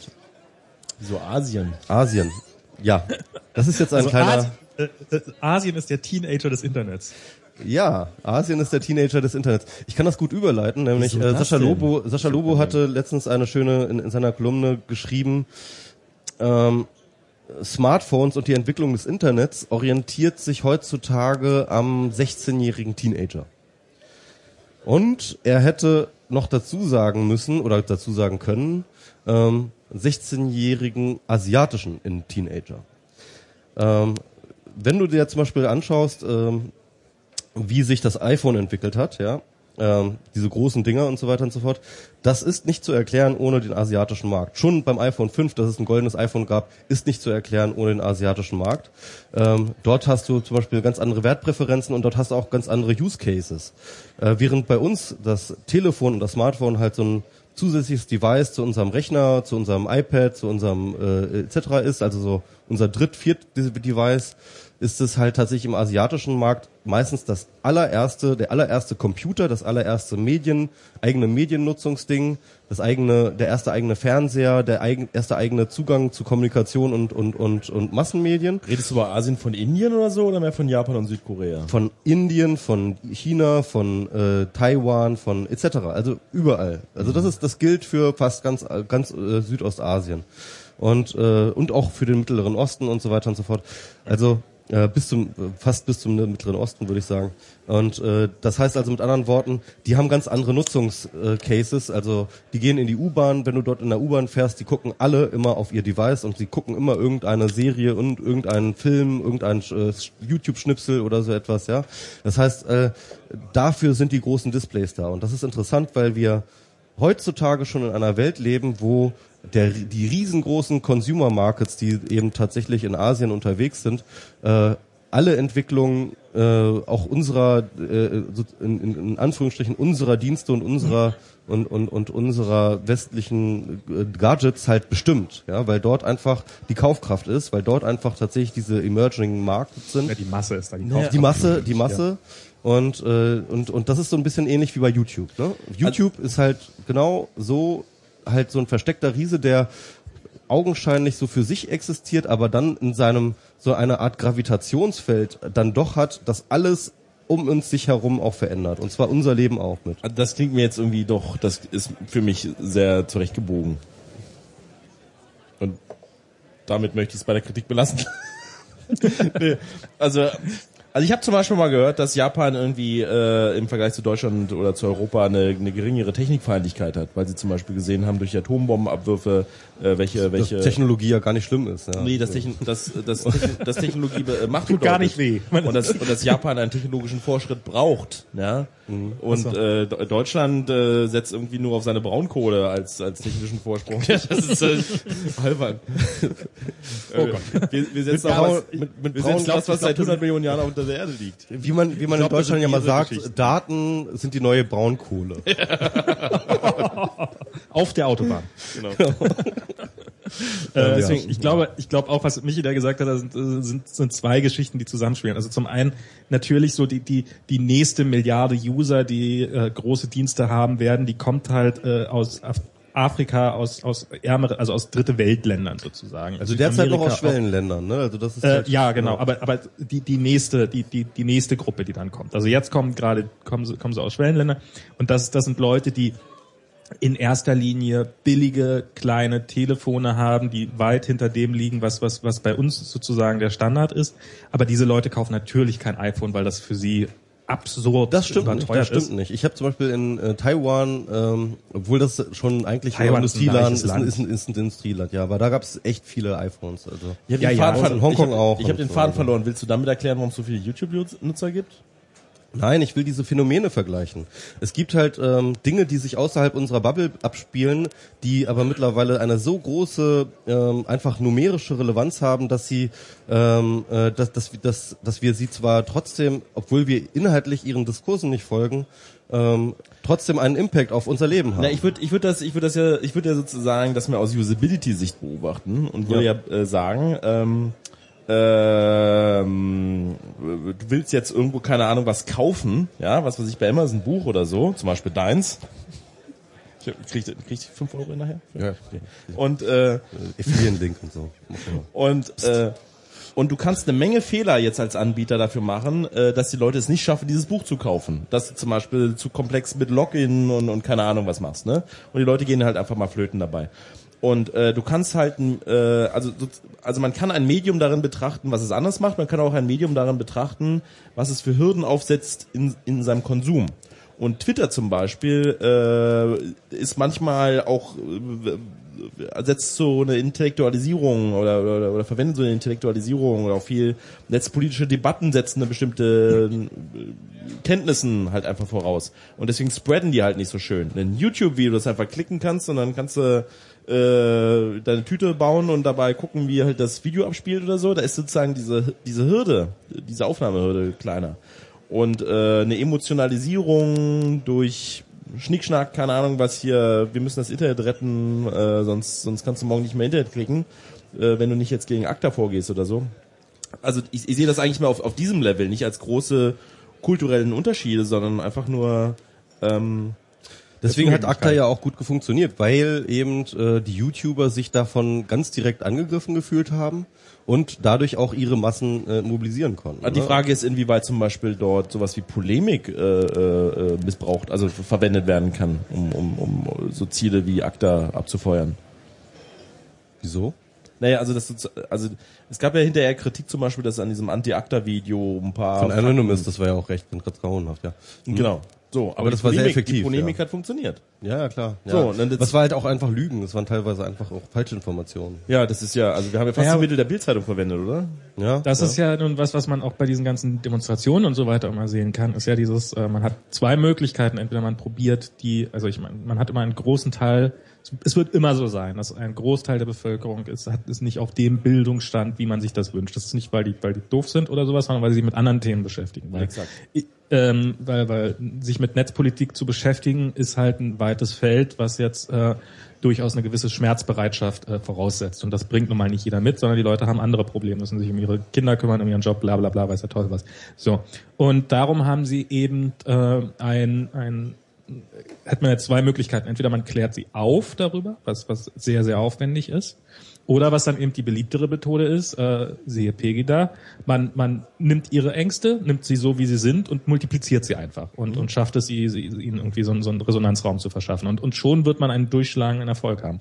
Und das wird hm? immer das Problem sein bei solchen Sachen, wie zum Beispiel jetzt auch ACTA oder sowas. Entweder man, man, man, man, also hätte man das hätte man das so aufgeklärt, wie es ist sozusagen, dann hätte man wahrscheinlich jetzt, äh, ja, da sind irgendwelche Verträge, bla bla bla, und, hm, und die könnten eines Tages eventuell dazu führen, dass du, dass dein Provider 3,80 Euro da mehr und, hm, hm, hm, oder man macht es halt plakativ und, und das wird ein Kampf sein, der wird, äh, der wird vermutlich auf alle Ewigkeiten zu führen Die Frage ist, wenn Polemik besser funktioniert als eine Faktenbasis beispielsweise, wird dann das Internet der große Heilsversprecher der Gesellschaft werden? Aber ich glaube ganz ehrlich, also wenn wir jetzt zum Beispiel, was ich vorhin angesprochen habe, jetzt auf diese Urheberrechtsdebatte zusteuern, ähm, dann wird es eine ganze Menge geben, die wir auch ohne falsche Informationen zu verbreiten äh, mit Polemik angehen können, weil da wird wieder so viel Bullshit verzapft werden, das ist jetzt einfach mal absehbar. Dann werden wieder irgendwelche offenen Briefen und Petitionen auf uns zukommen, wo wieder irgendein kompletter Bullshit drinsteht, weil ähm, die meisten Urheber wissen halt überhaupt nichts über das Urheberrecht, ja. Und äh, das, das, das wird dann einfach wieder, da, da kann man dann, glaube ich, echt auch gut wieder draufschlagen, ohne dass man da jetzt irgendwie ja, was Falsches sagen muss. Und jetzt, Aber das ist auch jetzt, eine Gefahr, um, die beiden, um jetzt die beiden Sachen wieder äh, zusammenzubringen. Ja? Also ich glaube, ja. es wird darum gehen, es muss darum gehen, tatsächlich die YouTuber in dieser Debatte, ähm, äh, die, in diese Debatte reinzuholen äh, ihnen klarzumachen, ähm, wie dieses Euro, äh, die europäische äh, Urheberrechtsreform sie effekten wird und ähm, sie dann halt auch wiederum dazu zu bringen, ähm, das halt zum Thema zu machen und vielleicht auch teilweise, wenn es nötig ist, äh, Leute zu mobilisieren äh, für irgendwelche Aktionen und äh, und am besten auch die chinesischen YouTuber. Nein, aber das äh, sehe ich auch ein bisschen, das sehe ich auch ein bisschen als Problem an, ehrlich gesagt. Dass es, wird so diese, diese einfachen Flanken geben in dieser ganzen Diskussion. Einfach sobald Günter Oettinger den Mund aufmacht, ähm, wird halt, äh, hat man, hat man genug Material für, für 20 Anti-ACTA-Demonstrationen oder sowas parat.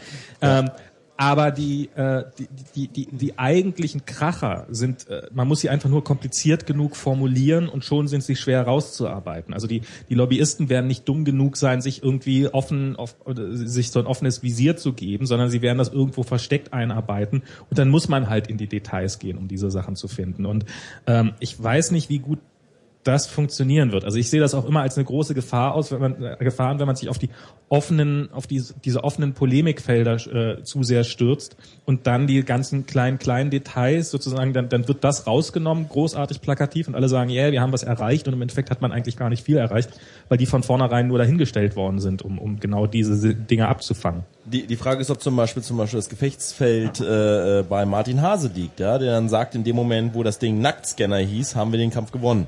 Ja. Ja. Ja klar, natürlich. Also das Framing, das Wording und so weiter und so fort, das ist halt immer ganz entscheidend. Und deswegen ist es eigentlich egal, wie äh, kompliziert jetzt, äh, äh keine Ahnung, der der Vertragstext oder oder oder so etwas jetzt irgendwie de, oder der Gesetzesentwurf wird. Ähm, es liegt dann an uns, das zu übersetzen in die Sprache, die dann verstanden wird, äh, die Wörter zu finden, die das entsprechend vielleicht polemisch oder wie auch ja. immer auf den Punkt bringen, so dass wir da äh, äh, zu, zu äh, äh, dass, dass wir da halt mobilisieren können. Einfach. Darf ich mal ganz kurz? Hm? Du hast gerade gesagt, im Bereich Nacktscanner ist irgendein Kampf gewonnen worden. Welcher hm. genau? Also ich bin, als, als ich hier eingereist bin, diverse Male durch Nacktscanner gegangen. Ja, aber äh, weil es den Begriff Nacktscanner nicht im Englischen gibt. Wo gibst du denn Ach so. Mal? Wo gibst du denn? In bei euch ist es ja, bei euch ist es Buddy Scanner, oder? Weil ich, ich, ich also weiß euch? ehrlich gesagt nicht, wie es heißt. Ähm, das ist doch Buddy Scanner, oder? Glaube ich. Äh, ich kann es wurde, es wurde nicht großartig erwähnt. Ich bin halt, ich stand halt plötzlich drin und habe halt gemerkt, okay, jetzt stehe ich in so einem Nacktscanner und äh, habe danach auch das Bild gesehen, was was der was die Gegend, also was der andere davon sieht. Ähm, und ähm, das war. Ähm, weiß, weiß das jemand, wann der Martin Hase Vortrag war über Nacktscanner und Körperscanner und wie sie Bodyscanner versucht haben zu übersetzen? Der war doch am ersten letztes, Tag. War das Fall. letztes Jahr oder war das vorletztes Jahr? Ach so, war das gar nicht dieses Jahr? Das war, keine Ahnung. Da, da, da ging es sozusagen auch sozusagen um äh, schon allein diese Übersetzungsarbeit, ja, die, ja. die amerikanischen Bodyscanner und in dem Moment, wo es ins Deutsche übersetzt wurde, dass es nicht Körperscanner heißt, was ja versucht wurde, ähm, sondern ja, oder Wahlcomputer war auch in dem in dem äh, Martin Hase Vortrag mit dabei. Ja. Okay. Also so, solche Begriffe machen sicherlich eine Menge aus. Ich, ich, gib mal ich Wodka, jetzt bei, gib mal mehr Wodka, bitte. Bei diesem, bei diesem Nacktscanner muss ich jetzt sagen, als ich äh, nachdem ich das Bild gesehen habe, okay, das mag jetzt die zweite oder dritte Generation gewesen sein, von dem, was ich da drinnen stand, war, war so mein Eindruck, ehrlich gesagt, okay, und darum haben wir jetzt, da, darüber haben wir jetzt, äh, deswegen haben wir ein halbes Jahr verloren, äh, wegen, wegen dieser, wegen dieser albernen Geräte, die halt äh, dem ja, es ist, ist nicht Ich finde die scheiße. Ich war nämlich jetzt in Düsseldorf und bin dann auch durch diesen Nacktscanner gegangen ja. und es dauerte einfach tausendmal länger als bei allem anderen und die ja, Schlange war länger und das ist einfach einfach total ineffizient und das Witzige war, ja, also normalerweise läuft man jetzt durch durch einen Metalldetektor, ja, und dann mhm. ähm, wenn und eventuell kommt dann noch jemand, der sich dann der noch mal mit so einem ähm, sozusagen Handmetalldetektor dich auch noch mal abdingst und dann bist du fertig so. Es geht super schnell. Dort war es so, also erstens dieser Nacktscanner, da musst du erstmal reinstellen, da musst du dich so in eine bestimmte Position stellen, musst die Arme hochnehmen, dann geht das Ding aber so, das dauert schon alleine schon irgendwie, keine Ahnung, 30 Sekunden, das überhaupt zu scannen. Was? Wenn nicht drei, drei, also, oder vielleicht zehn Sekunden, ich weiß nicht mehr, ich habe es nicht gemessen. Aber auf jeden Fall, auf jeden Fall eine signifikante Zeit, viel länger als einmal durch eine äh, durch durch einen durch einen Metalldetektor hm. zu laufen. Und dann, das Witzige war, dann wurde aber trotzdem nochmal jeder, und zwar Leibes, Leibes, Leibes visitiert, äh, äh, äh, visitiert. Und, also das heißt, wurde es nochmal dann durchsucht. Wo warst das du heißt, da? Also das in Düsseldorf. In Düsseldorf, da hat, das hat wahrscheinlich die, äh, die Gewerkschaft äh, durchgesetzt.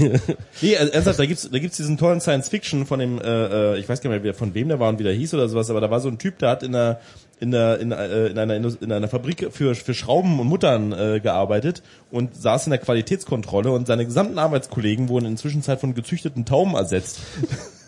Und er hat aber auf seinem Arbeitsplatz bestanden. Und wahrscheinlich ist es genau die gleiche Geschichte. Die werden alle, sollen eigentlich durch Nacktscanner ersetzt werden, aber sie. Nee, ich habe doch mal was drüber gelesen und es ist so, dass halt diese Nacktscanner, weil sie halt so eine, äh, noch so eine ungeprüfte Geschichte ist und weil halt dort auch, äh, ich glaube, da wurde dann ja auch bewiesen, dass halt Leute dann auch sogar Waffen durch diesen Nacktscanner durchbekommen haben und solche Geschichten. Ja, Al-Qaida erklärt gerade, wie Waffen in sich und, und, und, seitdem und seitdem werden dann halt alle, die durch den Nacktscanner gehen, nochmal extra durchfilzt so und zwar Hand durchfilzt. Ja, und das ist halt, es ist so ein Wahnsinn und ich dachte mir nur, also ah, ey Leute, wie, wie, kommt wie, doch mal klar. Wie willst du, wie willst also da muss ich sagen, ganz ganz kurz, mhm. äh, meine, da war diese Nacktscanner-Erfahrung war bei mir wirklich eine komplett andere. Wo war die? Das war, äh, das war hier in einmal in San Francisco und einmal in New York. Okay. Ähm, Und das war, das war die schnellste Sicherheitsabstufung, die ich jemals hatte. Also ich war, äh, da, da entschied sich das quasi random. Die haben nicht quasi. Musstest du deine die, Schuhe ausziehen? In Amerika muss man seine Schuhe ausziehen. Ähm, ich musste im Endeffekt beim Nacktscanner Nack- musste ich, musste ich nicht meine Schuhe Schuh. ausziehen. Der Nacktscanner sieht doch nicht Ähm, aus. Das sondern das war, ich bin, ich bin sozusagen ausgewählt worden. Also es ist, ist rein random. Man kann da wohl auch widersprechen, äh, wenn man wollte. Ich hab's, hab's verpeilt und hab's darum nicht gemacht und stand dann irgendwie drinne. Ich musste kurz meine Hände so, so merkwürdig hochnehmen, also als ob man gleich erschossen wird so ein bisschen. Genau. Dann war das Hände hoch.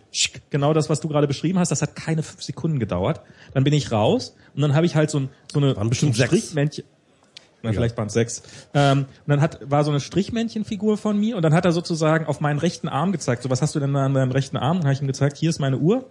Und dann hat er gesagt, okay. Und, und damit war das ganze Thema für mich gegessen. Das Stimmt, war Wenn du wieder Kinder bekommen wirst, das wirst du... no.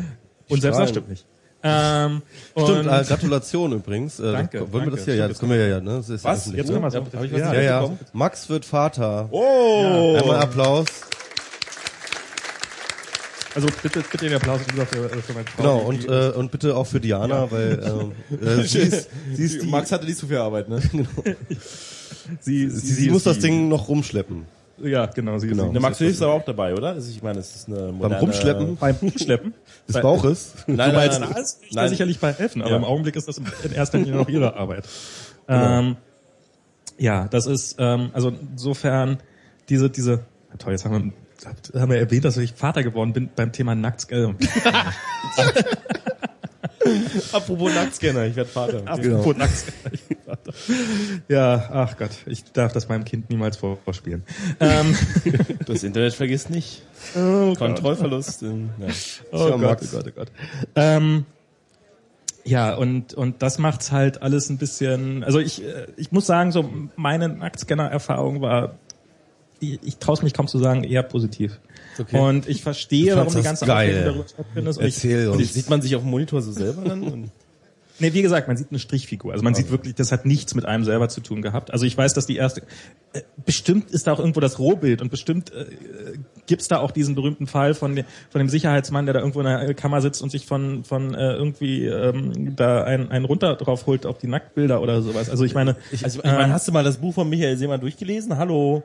Michael, Nee, ich nicht. Wollte ich Also ähm, ich, vielleicht liegt das auch daran, dass in, an der Stimmung, weißt du, so ich kam halt gerade aus dem Urlaub. Ne, ich hatte ähm, tolle Erfahrungen gemacht in jedem asiatischen Land, in dem ich war. Jede gro jeder Flughafen dort hat einfach ein funktionierendes WLAN für free ähm, und, äh, und jede Bushaltestelle hat das da, ja. Oder kommst du an Düsseldorf? Und und und und und es ist irgendwie alles modern und es funktioniert irgendwie die die die ähm, ähm, die, äh, die die die der Nahverkehr funktioniert äh, reibungslos und man findet sich zurecht. ist einfach alles toll in Asien und dann kommst du halt irgendwie nach Deutschland, ne?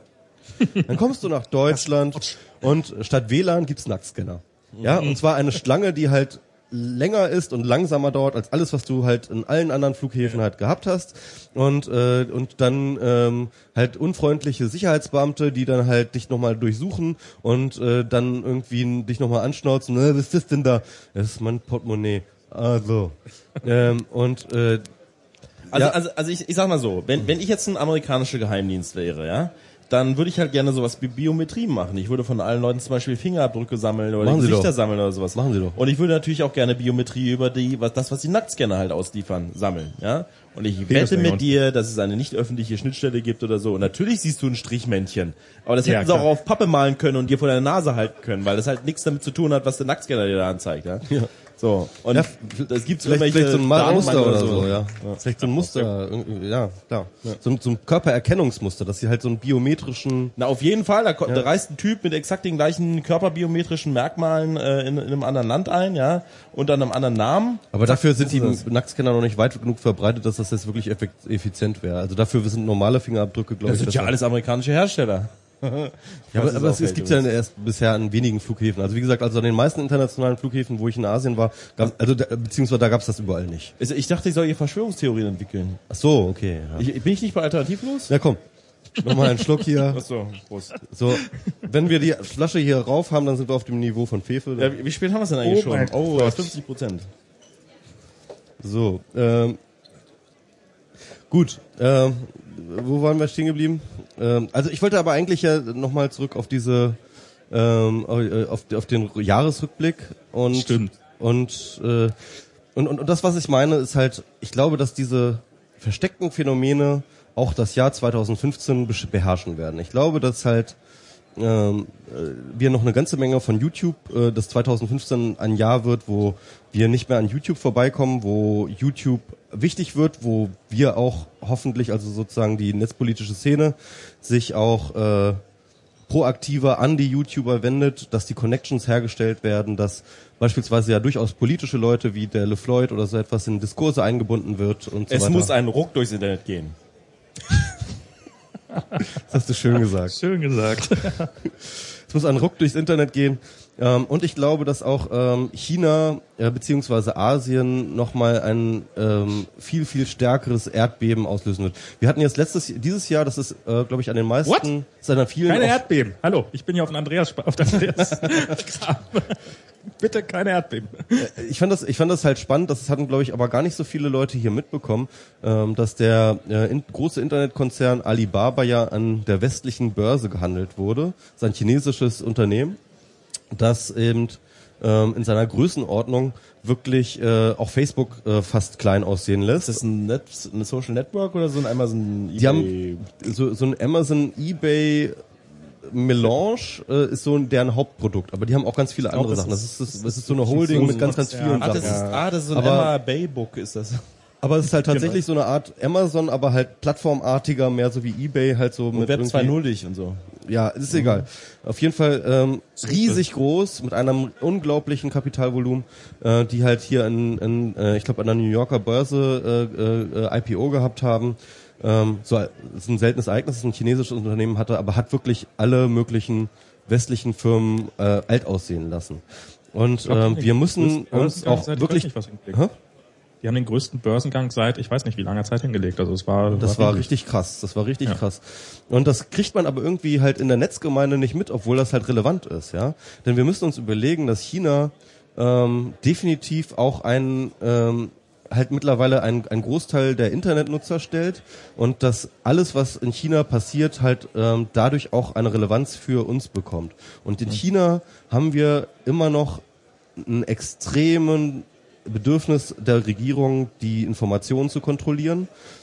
Ganz Journalisten werden dort ganz offen und zwar unverdeckt wirklich ähm, Repression ausgesetzt und äh, und äh, ein Journalist, äh, es gab einen schönen Podcast äh, von Küchenradio, wo ein Journalist, der in China arbeitet, meinte, alles, was mit China in Verbindung gerät, ähm, äh, wird dann sozusagen affiziert von diesem ähm, von von diesem restriktiven, von diesem autoritären System. Und ich glaube, dass dort auch noch eine ganze Menge Gefahren aus, für das Internet entstehen, dass ähm, wir nicht umherkommen, dass halt der chinesische Einfluss wächst und dass wir durch diesen chinesischen Einfluss, das sei es zum Beispiel, dass, äh, dass das zum Beispiel äh, Konzerne wie eben dein Arbeitgeber oder Google und so weiter und so fort, dass die halt trotzdem natürlich ein Interesse, ein extremes ökonomisches Interesse haben, auf dem chinesischen Markt Fuß zu fassen und dass sie deswegen sich halt irgendwelchen Dingen beugen müssen und bestimmte ähm, und bestimmte Zensurmaßnahmen irgendwie akzeptieren müssen. Ähm, und äh, das dann halt aber auch das natürlich den Diskurs verändert. Wenn halt ein westliches Unternehmen solche restriktiven Geschichten einführt, dann ähm, ist das ja auch ein Statement, das für alle gilt. Das halt zwar nicht irgendwie eins zu eins umgesetzt wird, dann aber wo dann, ne? Also Recht, das schreibe ich auch im Buch, ähm, hä? ähm, Recht Ach, setzt kaufen? sich setzt sich äh, heutzutage über Plattformen durch. Ja, also normative Dinge setzen sich heutzutage über Plattformen durch und ähm, und ähm, das heißt mit anderen Worten, die Gesetzgebung in China wird für uns zur Gefahr. So ist das einfach. Und ich glaube, das wird äh, 2015 werden wir das zu spüren bekommen und ähm, Nee, nee, also ich meine, ich meine, ich meine, der Un es, wann immer man über China redet, redet man zuallererst über den, den Unterschied im Wertesystem. Und der ist schon sehr stark definierend. Ja? Also da, da redet man nicht zuerst über die unterschiedliche Sprache, man redet nicht zuerst über unterschiedliche Essen oder sowas, sondern sozusagen die unterschiedlichen Werte. Wenn man von China redet, redet man zuallererst von, ah, hier Pressefreiheit und so ein Schnickschnack. Kann dann vielleicht reden wir nur wir davon. ja nur wir, also die Chinesen ich reden da nicht darüber. Übrigens, weißt du, was ich mache, um mich zu nullen, um mich von dieser gesamten netzpolitischen Blase zu nullen? Ich weiß das sehr gut gut und Ich gehe geh, ich geh in eine Marzahner-Kneipe und äh, saufe mit einem Nazi. Also ich, ich saufe mit jemandem, den ich da in der Marzahner Kneipe kennenlerne und da stellt sich Und meistens Nazi raus. Also, also mehr, mehr so rum. Wie? Also Soll ich echt? den Satz mal wiederholen? Ja. Nee, der, ich, der Satz war klar. Also du gehst hin und wieder mal äh, nach Marzahner Marzahn, Kneipen, ja? gehst in Kneipen, säufst da mit irgendwelchen Menschen, die sich dann mit hoher mhm. Wahrscheinlichkeit als Nazis rausstellen. Meist ist es so, ja, genau. Ja. Okay. Und dann und dann erzähl, äh, äh hörst du so das Hartz IV Schicksal oder sowas. Ich will das ich will mich über die Leute auch nicht lustig machen oder sowas. Das ist ähm, Darfst du aber. Das ist nein, nein, nein, nein, nein, nein, nein, nein. Also das ist schon, das ist schon krass, wenn du warum hast warum hast du dir an dem Deckel gedreht, aber nichts eingegossen? Ich bin vorsichtig gerade. Alter, hier kommt, hier kommt die Wahrheit. Hier, Wo, wo kommst du her, Michael Kral? Etwa aus Marzahn. Nein, nein, nein.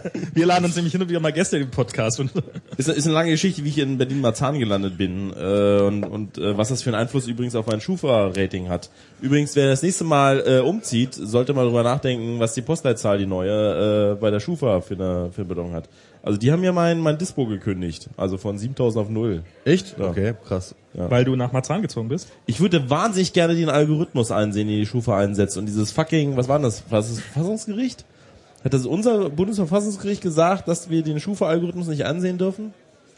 Ich kann mich jetzt in Nee, war konkretes, ich kann EuGH. mich, Gibt's jemand, der mein Halbwissen ergänzen kann zu einem Vollwissen? Nee.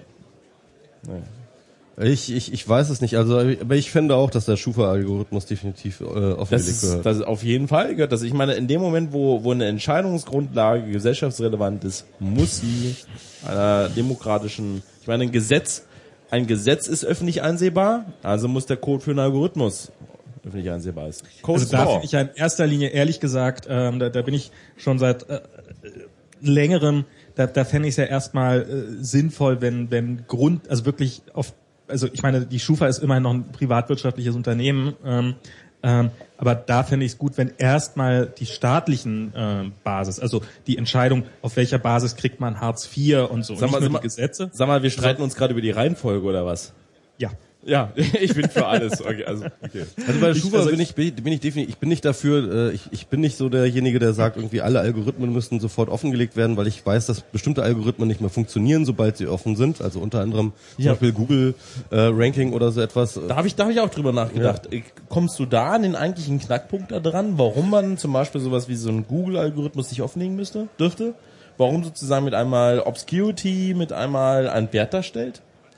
Ähm, Warum stellt Obscurity einmal einen Wert dar? Ich meine, das ist ja, das ist ja sozusagen der, der des Pudels Kern im Kontrollverlust vielleicht. Auch. Also äh, der Punkt ist ja der, dass äh, du halt einfach einfach schon jetzt ein Multimilliarden Dollar Wettrüsten hast äh, zwischen den SEO ähm, Unternehmen, die teilweise mittlerweile, also auch die Black SEO Unternehmen teilweise schon an der Börse gelistet sind, ja, ähm, mit äh, die halt äh, wirklich extreme Ressourcen und Content Farmen irgendwie ganze Rechenzentren draufwerfen, den den Google Algorithmus auszutricksen, ja, um da halt wieder irgendwie ein besseres Ranking zu bekommen. Ähm, also das heißt, wir haben da eine Materialschlacht an ähm, Das ist an, interessant, ja, ähm, stimmt, ja. wir haben da wirklich eine riesige Materialschlacht am Start äh, zwischen Google und den Spammern und äh, die Spammer ähm, äh, und, und, und, und Google lebt wirklich davon, dass sie alle paar Tage ihren Algorithmus auf grundlegende Art und Weise verändern, um halt tatsächlich wiederum einen Vorsprung zu haben vor den äh, Spammern, damit halt äh, die äh, Google, äh, damit die äh, Ergebnisse noch eine gewisse Relevanz äh, haben. Also ja? sie schlagen sozusagen Haken da, um die anderen Leute abzuleiten. Genau, genau. Das heißt also, Ich du habe mal, brauchst ich hab mal sowas gehört, dass Google, also ich, ist natürlich alles Gerüchte und sie haben es nie ausprobiert und es ist dann Das auch passt super in den journalistische Podcast hier rein. Komm. zu, Zuspitzung, aber dass wenn Google eine Woche lang den Algorithmus nicht anfassen würde, ähm, dass, dass sie dann quasi verloren hätten. Ja. Und also dass, dass sie wirklich und ich glaube, das nächste, was ich habe jetzt hier so Airquotes gemacht bei Algorithmus, weil ähm, ich glaube, es gibt den Algorithmus nicht. Also ich habe so dieses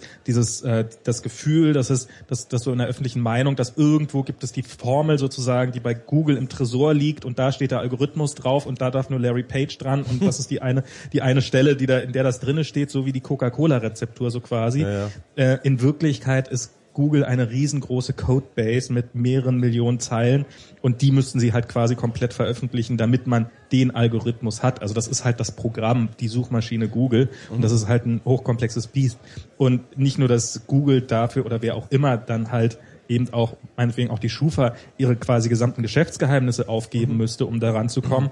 Ähm, ich glaube, es wäre auch wirklich nicht viel gewonnen, äh, bis gar nichts gewonnen, wenn dieser Code öffentlich wäre, weil wir werden halt, niemand wird in der Lage sein, diese Codezeilen zu interpretieren. Und Ich habe ähm, ich hab, ich hab letztens, ja, ich hab letztens mit jemandem genau diese Diskussion geführt und äh, da kam wir drauf, dass es einen Unterschied zwischen gibt, zwischen Google und Schufa. Und zwar kann Echt? ich die, ja, ja, tatsächlich. Und zwar kann dasselbe ich, Unternehmen? Und zwar kann ich, und zwar kann ich Google sozusagen nachprüfen, indem ich mehrere Betriebssysteme, unterschiedliche IP-Adressen simuliere, unterschiedliche Herkunftsländer, unterschiedliche Accounts und dann kann ich sie miteinander vergleichen. Und das kann ich bei der Schufa nicht. Ich kann, ich kann nicht jetzt äh, äh, das, das, das Ergebnis äh, von mehreren Leuten. Vor allem kannst du einen Vergleichsalgorithmus machen. Du kannst einen Vergleichsalgorithmus Mhm. bauen, der halt auch Webseiten scannt und die sie rankt und dann kannst du halt gucken, ähm, was macht Google anders. Also- aber, also- aber, aber, aber ganz kurz, was ich nachher sagen wollte, ist, ähm, ein Algorithmus sagt dir halt auch schon deswegen nichts, weil du, weil der Algorithmus ähm, nichts aussagt, wenn du nicht die Datenbase hast, wenn du Ja. nicht die Database Ja. hast.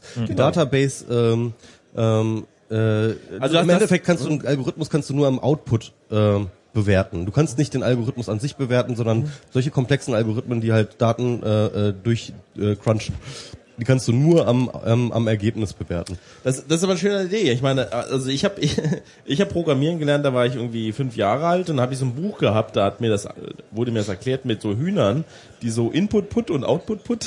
das, das, war- ich glaub, das war eine, Put und das war Output Put? 1985, 86, das so das war DDR die war das halt. Hühnerscheiße, der Output oder was? Ich glaube, ich glaube, Michael Kreil programmiert immer noch einen Input-Put und Output-Put.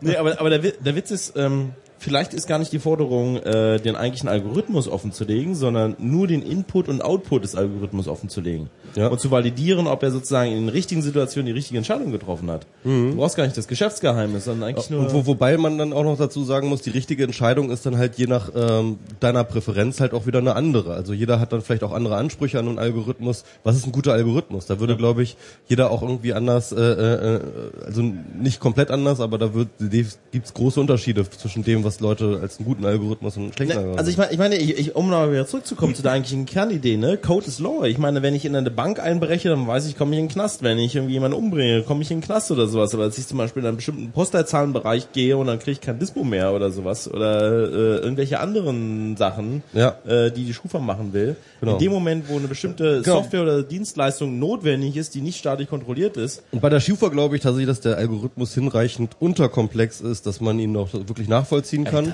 Und damit man halt äh, zumindest auch jedenfalls die Faktoren identifizieren kann, die darauf einen Einfluss haben, warum ich jetzt einen Kredit bekomme oder Also nicht. ne? das, was ich so bisher mitbekommen habe, ich hatte, ich hatte auch mal so ein Projekt so ein bisschen in diese Richtung, Versicherung, Abhängigkeit, äh, Versicherungsleistung, Abhängigkeit von Postleitzahlen und so weiter. Das sind blutige Anfänger. Das sind halt, also Leute, die im Finanzbereich arbeiten, haben echt auch keine Ahnung. Also da, da, da das halt, das nennt sich Finanzmathematik, ja. Und das Wort Mathematik kannst du ich rausstreichen. habe hier mal ein Excel-Makro geschrieben. Ja, echt genau, Okay. so eine Scheiße, ne? Ja, ja. Also wisst ihr, Ja, da, ich da, da werden gesellschaftsrelevante äh, Algorithmen in Visual Basic for Application geschrieben. Ja, Ja, ja, ja, ja genau. Traurig. Also wenn es VBA ist, dann hat man ja fast noch Glück. Also es ist ja wirklich wie, wie, wie die Weltpolitik oder die, die Weltfinanzwirtschaft, wie die wirklich von Excel-Tabellen abhängt und jeder, der schon mal eine Excel-Tabelle gebaut hat, Da, da gab es auch so gute da. Beispiele, glaube ich, ne? Also wo dann halt wirklich auch so Finanz, also hoch, also so so so äh, äh, äh, äh, Finanzkapital äh, äh, Formeln in Ja. äh, äh, VBA-Code umgesetzt wurden und da nicht war dann wirklich ein, einfach ein, wirklich ein dummer Programmierfehler drin, aber das haben sie jahrelang nicht gemerkt, bis dann plötzlich irgendwann ein Crash kam und dann so, oh, Moment mal, das war irgendwie unsere Prognose war irgendwie falsch. Oh, wir haben da irgendwie keine Ahnung eine Zeile verwechselt.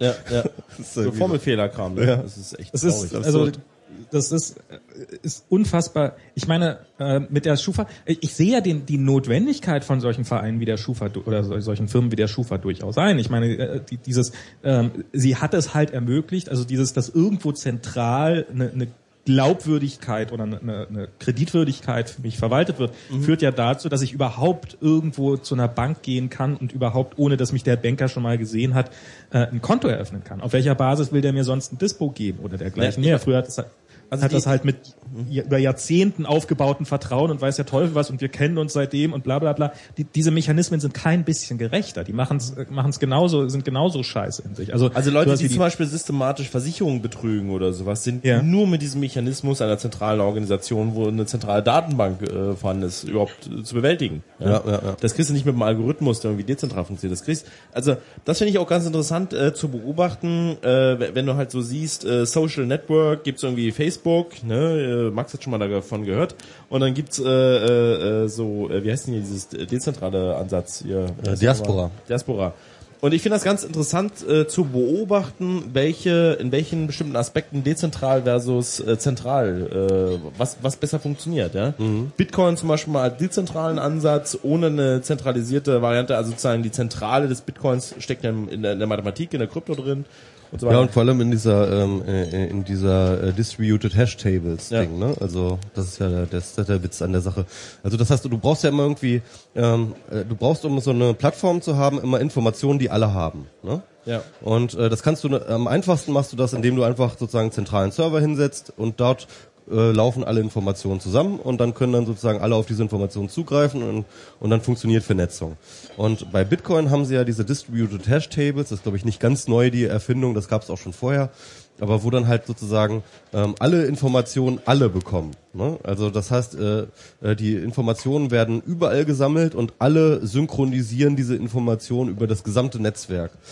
Das führt dann dazu, dass dann, dass halt jeder dann irgendwie Gigabyte große äh, Protokolldateien halt mit sich rumschleppt und äh, die dann natürlich auch, also wenn du heutzutage so, so eine Wallet anlegst, äh, dann dauert das, glaube ich, alleine schon der Download-Prozess, bis du irgendwie äh, äh, und, und, und, und der Rechenprozess, bis du irgendwie deine ja, sozusagen auf dem neuesten Stand deiner Hashtables bist, dauert das, glaube ich, irgendwie ein paar Tage.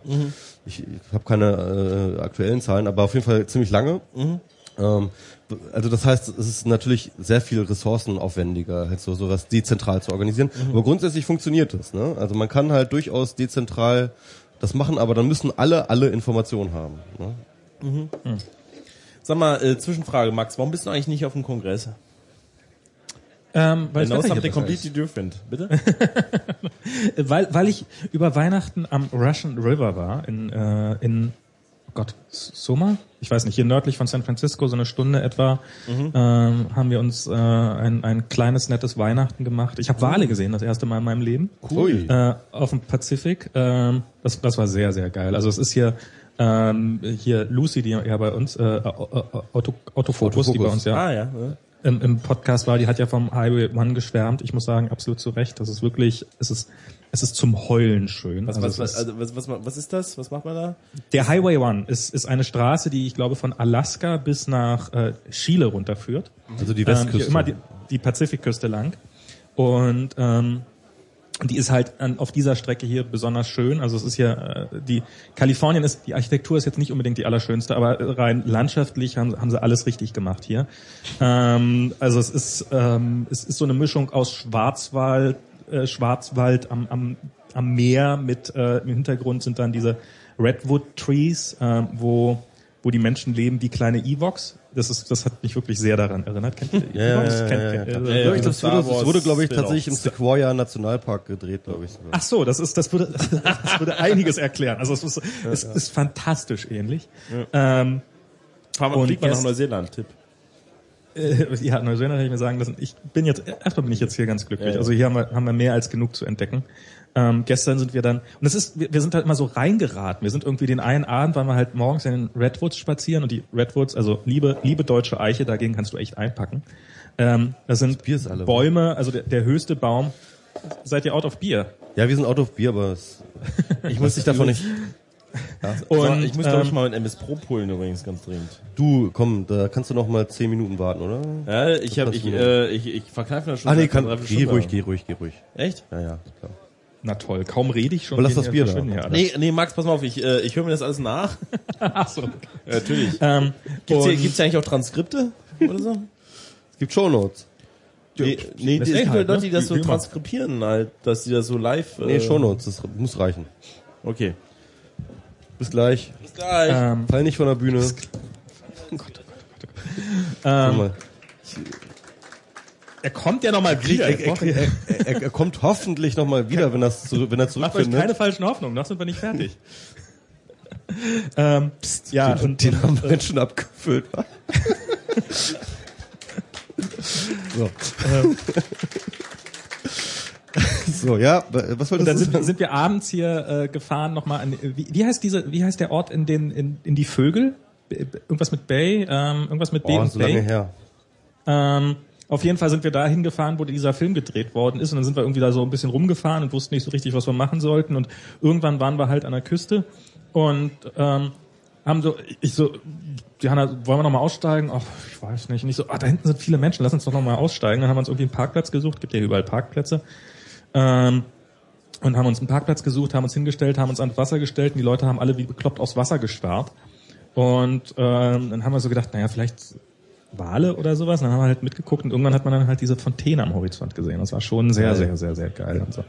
Gestern sind wir dann nach äh, Point Point Reyes heißt das, glaube ich, gefahren. Das ist ja so auch nochmal wirklich eine Stunde nördlich von San Francisco.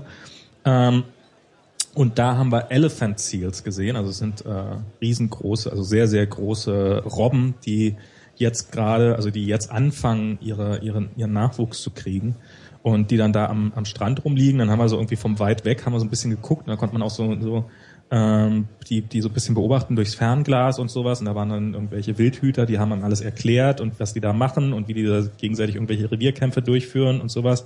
War alles relativ entspannt, aber sehr. Und dann sind wir wieder zurückgefahren zum, gab so einen Shuttlebus. Mit dem Shuttlebus sind wir dann wieder zum Parkplatz gefahren. Der Parkplatz war direkt an einem Strand. Und dann gehen wir an diesen Strand und plötzlich liegen da einfach zwei von diesen Elephant Seals. Und die sind, ich weiß nicht, also die Männchen wiegen wohl äh, anderthalb Tonnen fast. Die liegen dann, lagen dann mal ebenso am Strand rum und haben in der Sonne gepennt und man konnte sich quasi direkt daneben stellen. Also das daneben ist, äh, legen so und wenn die sich dann einmal rumgedreht haben, dann, dann hätten sie, also das, da möchte man nicht drunter liegen. nee, nee, da war auch, war auch, äh, war, war auch so Flatterband, äh, so abgesperrt, so wie so Police Line Do Not Cross, war stand Ja, halt ja. so ein Erklärschild drinne. Hey, lass die mal in Ruhe, nicht näher gehen, weil ähm, dann, dann äh, wird's, wird's hier ähm, ähm, dann wird's ähm, das das wird das wird äh, die könnten die könnten aggressiv werden die Tiere. Aber so im, im Abstand von zwei drei Metern war das alles gar, gar kein Problem. Also ähm, landschaftlich ist das hier es ist wirklich unfassbar. Also es ist ähm, ich bin ach, ich habe auch mal wieder Bock. Ich komme dich mal irgendwann besuchen, wenn ich wieder Geld habe. ja ja klar. Wir haben wir haben jetzt auch eine Wohnung. Das ist äh, es war jetzt ein dramatisches äh, ja, war ein bisschen anstrengend, die ganze Wohnungssuche, aber wir haben jetzt eine Wohnung. Äh, sie ist unfassbar teuer, wie, wie zu erwarten war. Das ist, äh, das ist, naja, ist halt so.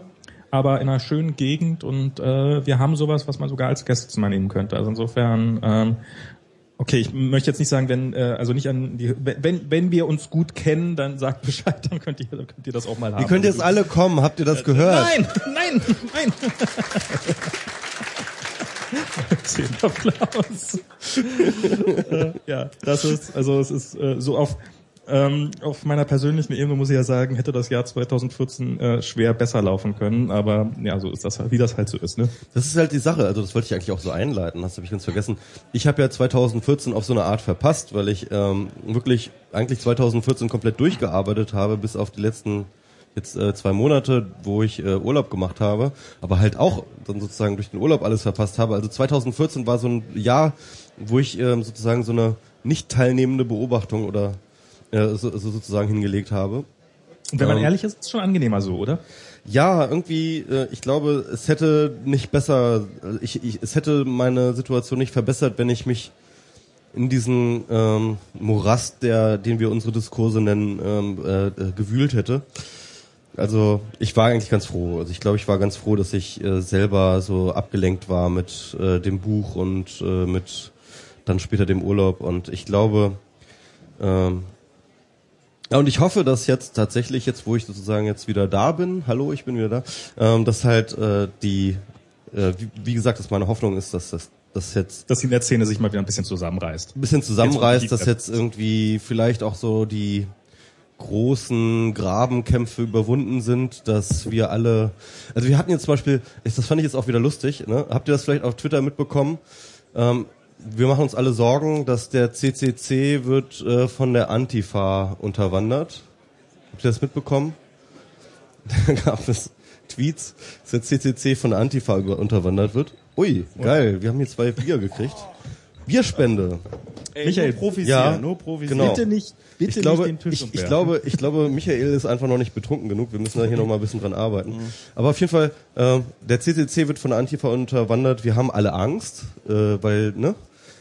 Das ist halt aber natürlich äh, totaler Quatsch, weil äh, Jetzt musst du mal irgendwie, also dazu musst du jetzt, ich habe keinen blassen Schimmer, wovon du redest. Ja, also ich will jetzt keine Namen nennen, weil äh, diese Personen haben es nicht verdient, in der Öffentlichkeit erwähnt zu werden. Aber ähm, aus den üblich verdächtigen Anti-Antifa-Kreisen wurde ähm, äh, kolportiert, dass jetzt, nachdem die Antifa die Piraten getötet haben, jetzt natürlich die äh, äh, Antifa den CCC unterwandern. Und ähm, Ist das diese Terrorvereinigung? Genau, das ist diese Terrorvereinigung. Und äh, äh, Anne Helm ähm, in ihrer Funktion als äh, sie sitzt gerade zu Hause in ihrem Bett, ähm, äh, unterwandert hier gerade den CCC. Also es ist absurde Verschwörungstheorien. das ist Hat sie die lustig. Kongressgrippe gestellt? Das war auch dieses von Jahr? ihr, genau. Und, ähm. Patient Zero. und, also, und, und, und interessanterweise ähm, ist aber tatsächlich, gibt es halt diese? Antifa-CCC-Connections schon, schon seit sehr langer Zeit und es gab auch sehr, sehr deutliche Statements vom Vorstand des CCCs ähm, äh, zu Bekenntnis äh, äh, äh, zur Antifa. Die Antifa hat ja auch eine ERFA, äh, hat ja auch eine Assembly und äh, und äh, äh, das ist alles äh, tradiert und das ist alles schon immer so gewesen und ich glaube, ähm, da passt auch kein Blatt dazwischen und da danke ich auch dem CCC für äh, äh, dieses Statement. Und ich glaube, solche Leute, die halt glauben, dass der Kampf gegen, Ant- äh, gegen Faschismus äh, eine falsche Sache ist, dass die hier äh, keinen Platz haben. Das finde ich äh, auch gut. Ist die, ist die Antifa nicht 1933 gegründet worden und älter als unsere Geheimdienste und so? Ja, es ist, äh, die Antifa ist ja keine Organisation in dem Sinne. Nee, ist ein Mem. ist ein Mem, ja. ist ein Mem eigentlich, also, ja. Das ist Mem, ja. Im Endeffekt. Ist ein Mem. Prost. Prost. Das finde ich auch bei diesen ganzen Pegi da, ähm, bla bla bla, äh, so, so, so für mich so an deren Plakat, mit dem sie schon rumrennen, äh, so diese, dieses ähm, doch sehr, sehr ähm, entlarvende, nämlich sie haben dieses Plakat, wo sie, wo am Anfang irgendwie so dieses, ich weiß nicht, alles Mögliche in den Müll wandert. Das ist so auf diesem Pegida-Plakat. Und, mhm. und da ist auch aus irgendeinem Grund äh, ein Antifa-Logo dabei. wo Ist man das sich dann fragt, Hakenkreuz und das Antifa-Logo, genau, ja. Genau. Das ist, da fragt ja. man sich, wieso eigentlich das Antifa-Logo? Habt ihr, also das, das, das ist doch gar nicht, ihr seid doch gar nicht recht. Doch, das ist, das ist ganz einfach, weil ähm, es gibt diese Extremist Extremismus-Theorie. Ja, das ist eine ganz populäre Theorie, gerade im bürgerlichen Lager. Unter anderem auch äh, äh, ist das das, was äh, die ähm, der Verfassungsschutz zum Beispiel denkt. Es gibt sozusagen dieses Hufeisen. In der Mitte der Gesellschaft sind die rechtschaffenen Demokraten und auf der rechten Seite sind dann eben die extreme Rechten. Das sind die Leute, die eine Glatze haben, äh, Bomberjacken und Springerstiefel. Und dann auf der extremen Linken sind dann halt die langhaarigen Bombenleger, die halt ähm, sozusagen die Linksterroristen oder Linksfaschisten. Und also das heißt aber, dass eigentlich sozusagen die jeweiligen Extreme sind halt äh, sozusagen das, was zu bekämpfen ist und äh, und und und die äh, goldene Mitte ähm, ist das, was halt ähm, äh, was halt sozusagen den demokratischen Diskurs stabil hält. Das ist so so die Theorie. Kommt, kommt, kommt daher auch dieses, äh, die Pegida kann ja gar nicht, können ja gar keine Nazis sein, weil dafür sind es ja viel zu viele.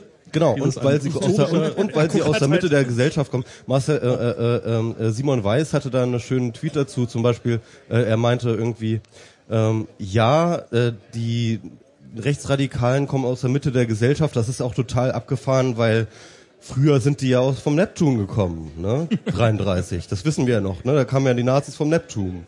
Die kamen ja nicht aus der Mitte der Gesellschaft. Verstehe ich den Witz nicht. Komm, ich gebe dir nochmal. Oh Gott. Nee, also natürlich, äh, äh, natürlich kommen die aus der Mitte der Gesellschaft. Sie kommen immer aus der Mitte der Gesellschaft. Ich hab- nur weil sie keine Springerstiefel tragen und nur weil sie sich nicht Glatzen rasieren, ähm, äh, macht ein Ausländer raus äh, Pro Proklamat nicht besser. Ne? Also, Naja, also, also ich finde es ja ganz witzig, dass, dass, dass sie sozusagen behaupten müssen, dass sie aus der Gesellschaft, Mitte der Gesellschaft kommen. Ja, das ist ja mein, ist die wichtigste, das ist ja die wichtigste Grundlage. Ich habe, äh, ich musste neulich einen Verwandten von mir entfreunden auf Facebook, weil er, äh, weil er tatsächlich einen Kommentar abgegeben hat in einer Facebook-Gruppe, in einer öffentlichen, von der ich am Anfang dachte, dass, dass, dass sie ironisch sei. Wir sind, wir, wir sind, wir sind deutsche Patrioten, wir sind keine Nazis. Ja. Also wenn man, wenn man schon im Titel der Gruppe ähm, und, äh, und, und sie hatte quasi ähm, so eine Mischung aus äh, hier äh, Reichs, ich weiß nicht wie die Fahne heißt, also die schwarz-weiß-rote und schwarz-rot-goldene. Äh, so die Reichstags, also äh, nee, Reichsflagge, glaube ich, oder so heißt die, ja. ja, also so, so, so diese, eigentlich so, das kann doch nur ein Witz sein. Und nein, es war kein Witz. Sie haben es tatsächlich ernst gemeint. Ähm, das und das ist ja offensichtlich sehr populär, dieses, man, da, man schreibt einfach dazu, dass man kein Nazi ist und dann, man hat es doch klar gesagt, man genau. ist kein Nazi, dann ist, dann, dann ist ja auch, ist der Rest auch alles okay. Ich ja, bin ja kein Nazi, aber. Ja, ich bin kein Sexist, aber, ne? Genau. Ja. ja.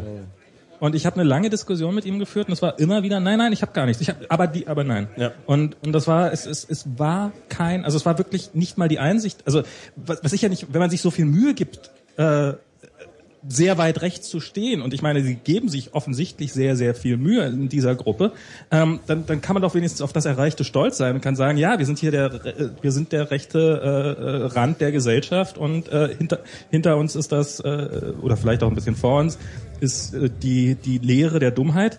Ähm, und äh, anstatt darauf wenigstens ein bisschen stolz zu sein, nein, man muss es immer leugnen, dass man, wenn, wenn, wenn ihr es so scheiße findet, recht zu sein, dann seid es doch bitte einfach. Gab, gab es, gab es hier nicht das schöne, gab es hier nicht das schöne Meme, Meme, äh, äh, Meme mit dem Schneegida? Ja, ja, das gab ich, es ja, ja. Ich, ich mag Schnee, aber nicht vor meiner Haustür. genau. Ich finde Schnee ja. auch bei so langer genau. Tafel, wo jetzt gerade ist. Aber übrigens, übrigens, das ist Sarkasmus und ich glaube, jetzt wo ich jetzt irgendwie so, ich kann, keine Ahnung, wie lange ich das Internet jetzt schon anschaue und so, ich befürchte, dass der Sarkasmus im Internet nicht funktioniert. Weil Sarkasmus immer äh, ein- und ausgrenzend ist. Ja, aber das ist ja alles immer. Also jede Kommunikation ist ein- und ausgrenzend. Ja, bei, bei Sarkasmus, das ist sozusagen ein Programm. Ja, das, also jetzt, wo ich jetzt hier äh, äh, 20 Millionen also, Hörer an der Strippe habe, also Sarkasmus, hier, kann, Sarkasmus äh, äh, äh, funktioniert nicht immer, das ist richtig, aber äh, nichts also, funktioniert immer. Also, also ein Witz, äh, ähm, äh, es gab ja mal vor zwei Jahren das Thema Aufschrei und äh, ich habe einen Algorithmus geschrieben, der diese ganzen Tweets äh, zum, mit dem Hashtag Aufschrei analysiert und äh, versucht hat zu kategorisieren. Also wann gab es Fragen zu dem Thema äh, Aufschrei, äh, wann waren es Berichte über Universitäten oder am Arbeitsplatz und so weiter. Und der Algorithmus hat echt gut und schnell gelernt, dass äh, zum Beispiel welche Tweets äh, Situationen an der Universität beschreiben oder am Arbeitsplatz und so weiter. Und der ist an, an einer Kategorisierungstrennung gescheitert. Und zwar die Frage, was waren die ernsthaften Nachfragen nach dem Hashtag Aufschrei und was war, Sark äh, was war Sarkasmus, was war Ironie dabei? Ne? Also was ja, Sarkasmus und Ironie ist dann natürlich auch immer äh, relativ komplex. Also das ist das, auch das, etwas, was schon eine, also wo halt auch sozusagen äh, menschliche äh, Bewusstseine oftmals dran scheitert. Ja, klar. Also das, ich meine, ich meine, dass ein Computer dran scheitert, kann ich auch nachvollziehen, dass auch Menschen dran scheitern und so weiter. Und ich glaube, das ist, dass, dass Sarkasmus und dieser ganze Scheiß nicht funktioniert im Internet. Das ist äh, irgendwie, um deine Filterblase abzudichten, ja, aber es bringt einfach nicht, äh, um, um deine Idee weiterzutragen. Da habe ich aber neulich tatsächlich was dazu gelesen, aber äh, dieses, dass Sarkasmus halt nicht unterscheidbar ist. Also du musst ja. halt die Einstellung des, du musst die Einstellung der Person dazu kennen von vornherein, mhm. um Sarkasmus von von ernst gemeinter Meinung unterscheiden zu können. Also Deswegen das ist äh, ab sofort hier sozusagen das Sarkasmusverbot im Internet. Genau. Ja. Bis hierhin und nicht weiter. Ja. War das jetzt ernst gemeint oder sarkastisch? Das ist jetzt die Frage. Äh, Prost. Ich würde sagen, wir sollten jetzt nochmal so zu den Abschlussstatements kommen. Äh, Max, was erwartest du für 2015? Erstmal das, also ist, äh, privat oder, oder allgemein? Allgemein und privat, wie du. Wie allgemein. Ich, also ich, ich ein, glaube, ein Kind, wissen wir. Äh, privat ein Kind und hoffentlich ein schönes Leben hier noch ein, ein bisschen in, in Kalifornien. Ähm, auf der gesellschaftlichen Ebene glaube ich, dass, ähm, dass wir ähm, dass der Kampf gegen die Windmühlen weiter stattfinden wird, und zwar auf allen Seiten. Ähm, ähm, also ja, ich glaube, ich glaube, das wird das Jahrzehnt des Kampfes gegen die Windmühlen werden, sowohl von von eben den äh, Verlagen etc. pp. Also den denjenigen, die, die Windmühlen von der Technologie werden dann ja immer kleiner, wenn das die Verlage sind. Also immer Stimmt, unwichtiger. Ja. Ja. Nee, nicht die Windmühlen werden, äh, die Windmühlen werden gewinnen, sondern es, äh, die, die dagegen kämpfen werden halt irgendwann aussterben. Und dann am Ende wird man halt sagen, ja, haben wir doch schon immer gesagt, waren wir doch eigentlich schon immer dafür. Ähm, aber ich glaube, dass, dass wir so dieses, äh, dass, dass die, das, das ist ja das, am Anfang ist ja wahrscheinlich vielleicht bei jeder Technologie so, außer der Atombombe, aber vielleicht selbst bei der, dass am Anfang sind immer die, die, die, die Optimisten da, die es als erstes ausprobieren, weil die Optimisten sind halt immer diejenigen, die es, die es gerne, also die, die halt sagen, ja, es ist halt das, was, was wir brauchen, das ist das, was gut ist und darum müssen wir das, darum bejahen wir es. Und die Pessimisten bleiben immer erstmal zurück und sagen, nee, nee, das ist alles gefährlich und da wollen damit nichts zu tun haben oder interessieren sich auch nicht dafür. Und wir erleben jetzt seit, seit mindestens ja seit einigen Jahren, wie so diese ganzen Debatten, die wir, also die, die wir als Netzoptimisten oder als wir als optimistische Menschen schon immer geführt haben, wie jetzt auch die Pessimisten langsam kommen und halt äh, und, und uns zu nölen und, und halt äh, probieren, erstmal ihre Sichtweise auf die Welt aufzudrücken. Das sieht man sowohl auf, auf wirtschaftlicher Ebene, dass jetzt plötzlich die kommen, die sagen, ja, wir haben ja schon immer gesagt, dass das mit dem Netz nichts wird, darum schreiben wir euch jetzt vor, wie ihr das mit dem Netz zu machen habt. Ähm, aber eben auch über die, äh, die stumpfsinnigen ähm, ähm, Bürgerlichen, die äh, durch Dresden äh, spazieren gehen und, und äh, alles beschimpfen was. Und ich fürchte, das wird mehr werden erstmal noch, bevor es irgendwann mal vielleicht wieder ein bisschen besser wird. Michael, was sagst du? 2015. Also ich erwarte vom Jahr 2015 mindestens mindestens 365 Tage und alles andere schauen wir mal. Okay, ist auch ein Statement. Das ist eine sehr optimistische Sichtweise, würde ich sagen. Ja, also Weltuntergang hast du damit schon eigentlich kategorisch ausgeschlossen eigentlich. Ja, immerhin, ja. Ja. Also ich erwarte äh, auch mindestens diese äh, Anzahl von Tagen, die ich schon wieder vergessen habe. Aber ähm, ich erwarte halt tatsächlich von der Netzgemeinde, dass sie sich ein bisschen zusammenreißt, dass sie ähm, wieder ähm, dort äh, sich aufstellt und positioniert und äh, kämpft, wo es Dinge zu gewinnen gibt und äh, wo ähm, ich, ich sag mal so, Julia Reda braucht ihre Kavallerie und ich hoffe, dass sie sie finden wird. Dankeschön. Genau, und spendet mehr. Und spendet mehr wo äh, ich, auch für das Zentrum für politische Schönheit, die haben übrigens mhm. auch ähm, auch aufgerufen, spendet auch fürs Zentrum für politische Schönheit. Schaut euch den Talk an, dann wisst ihr auch warum. Also wenn, wenn ihr wenn ihr ein wunderschönes wenn ihr ein wunderschönes Gehalt bei der Deutschen Telekom als äh, Sysadmin bekommt und so, und ihr traut euch nicht jetzt irgendwie gegen die Telekom zu kacken oder sowas, dann könnt ihr wenigstens einen Teil eures Gehaltes für den guten Zweck spenden, also Netzpolitik.org, genau. politische Schönheit, die GGS, Open Knowledge Foundation und so weiter. Ähm, Mit Geld bewerfen ist immer eine. Das, das ist ich, vielleicht nicht die netteste, aber die die praktischste das, Form. Das, das hört sich so ein bisschen an wie äh, Freikaufen, äh, äh, Ablassbrief kaufen, ja. Genau. Aber ich kenne ich kenn die Leute, die ja dort arbeiten und das ist äh, das ist desaströs, dass es halt einfach diese diese Spendenbereitschaft nicht gibt. Aber komm, Michael, wir saufen jetzt nochmal ein und machen jetzt hier Schluss. Na, auf jeden. Tschüss. Dankeschön. Danke Vielen für dieses Dank. tolle Publikum und äh, wir sind jetzt draußen und gleich gibt's eine große Reunion, habe ich gehört. Aber erstmal vielen Dank nochmal ans Sendezentrum. Genau, danke ans Sendezentrum. An Sendezentrum. Danke an Dennis danke. und Ralf und, und danke an Max. Ja. Und, und Facebook, unser Sponsor. Sein, sein Meetingraum so lange und, und, und an unseren Fa Sponsor Facebook. äh, nee. äh, ja. Okay. Die haben die Bandbreite äh, gespendiert, oder? Ja, immerhin. Also, tschüss. Tschüss.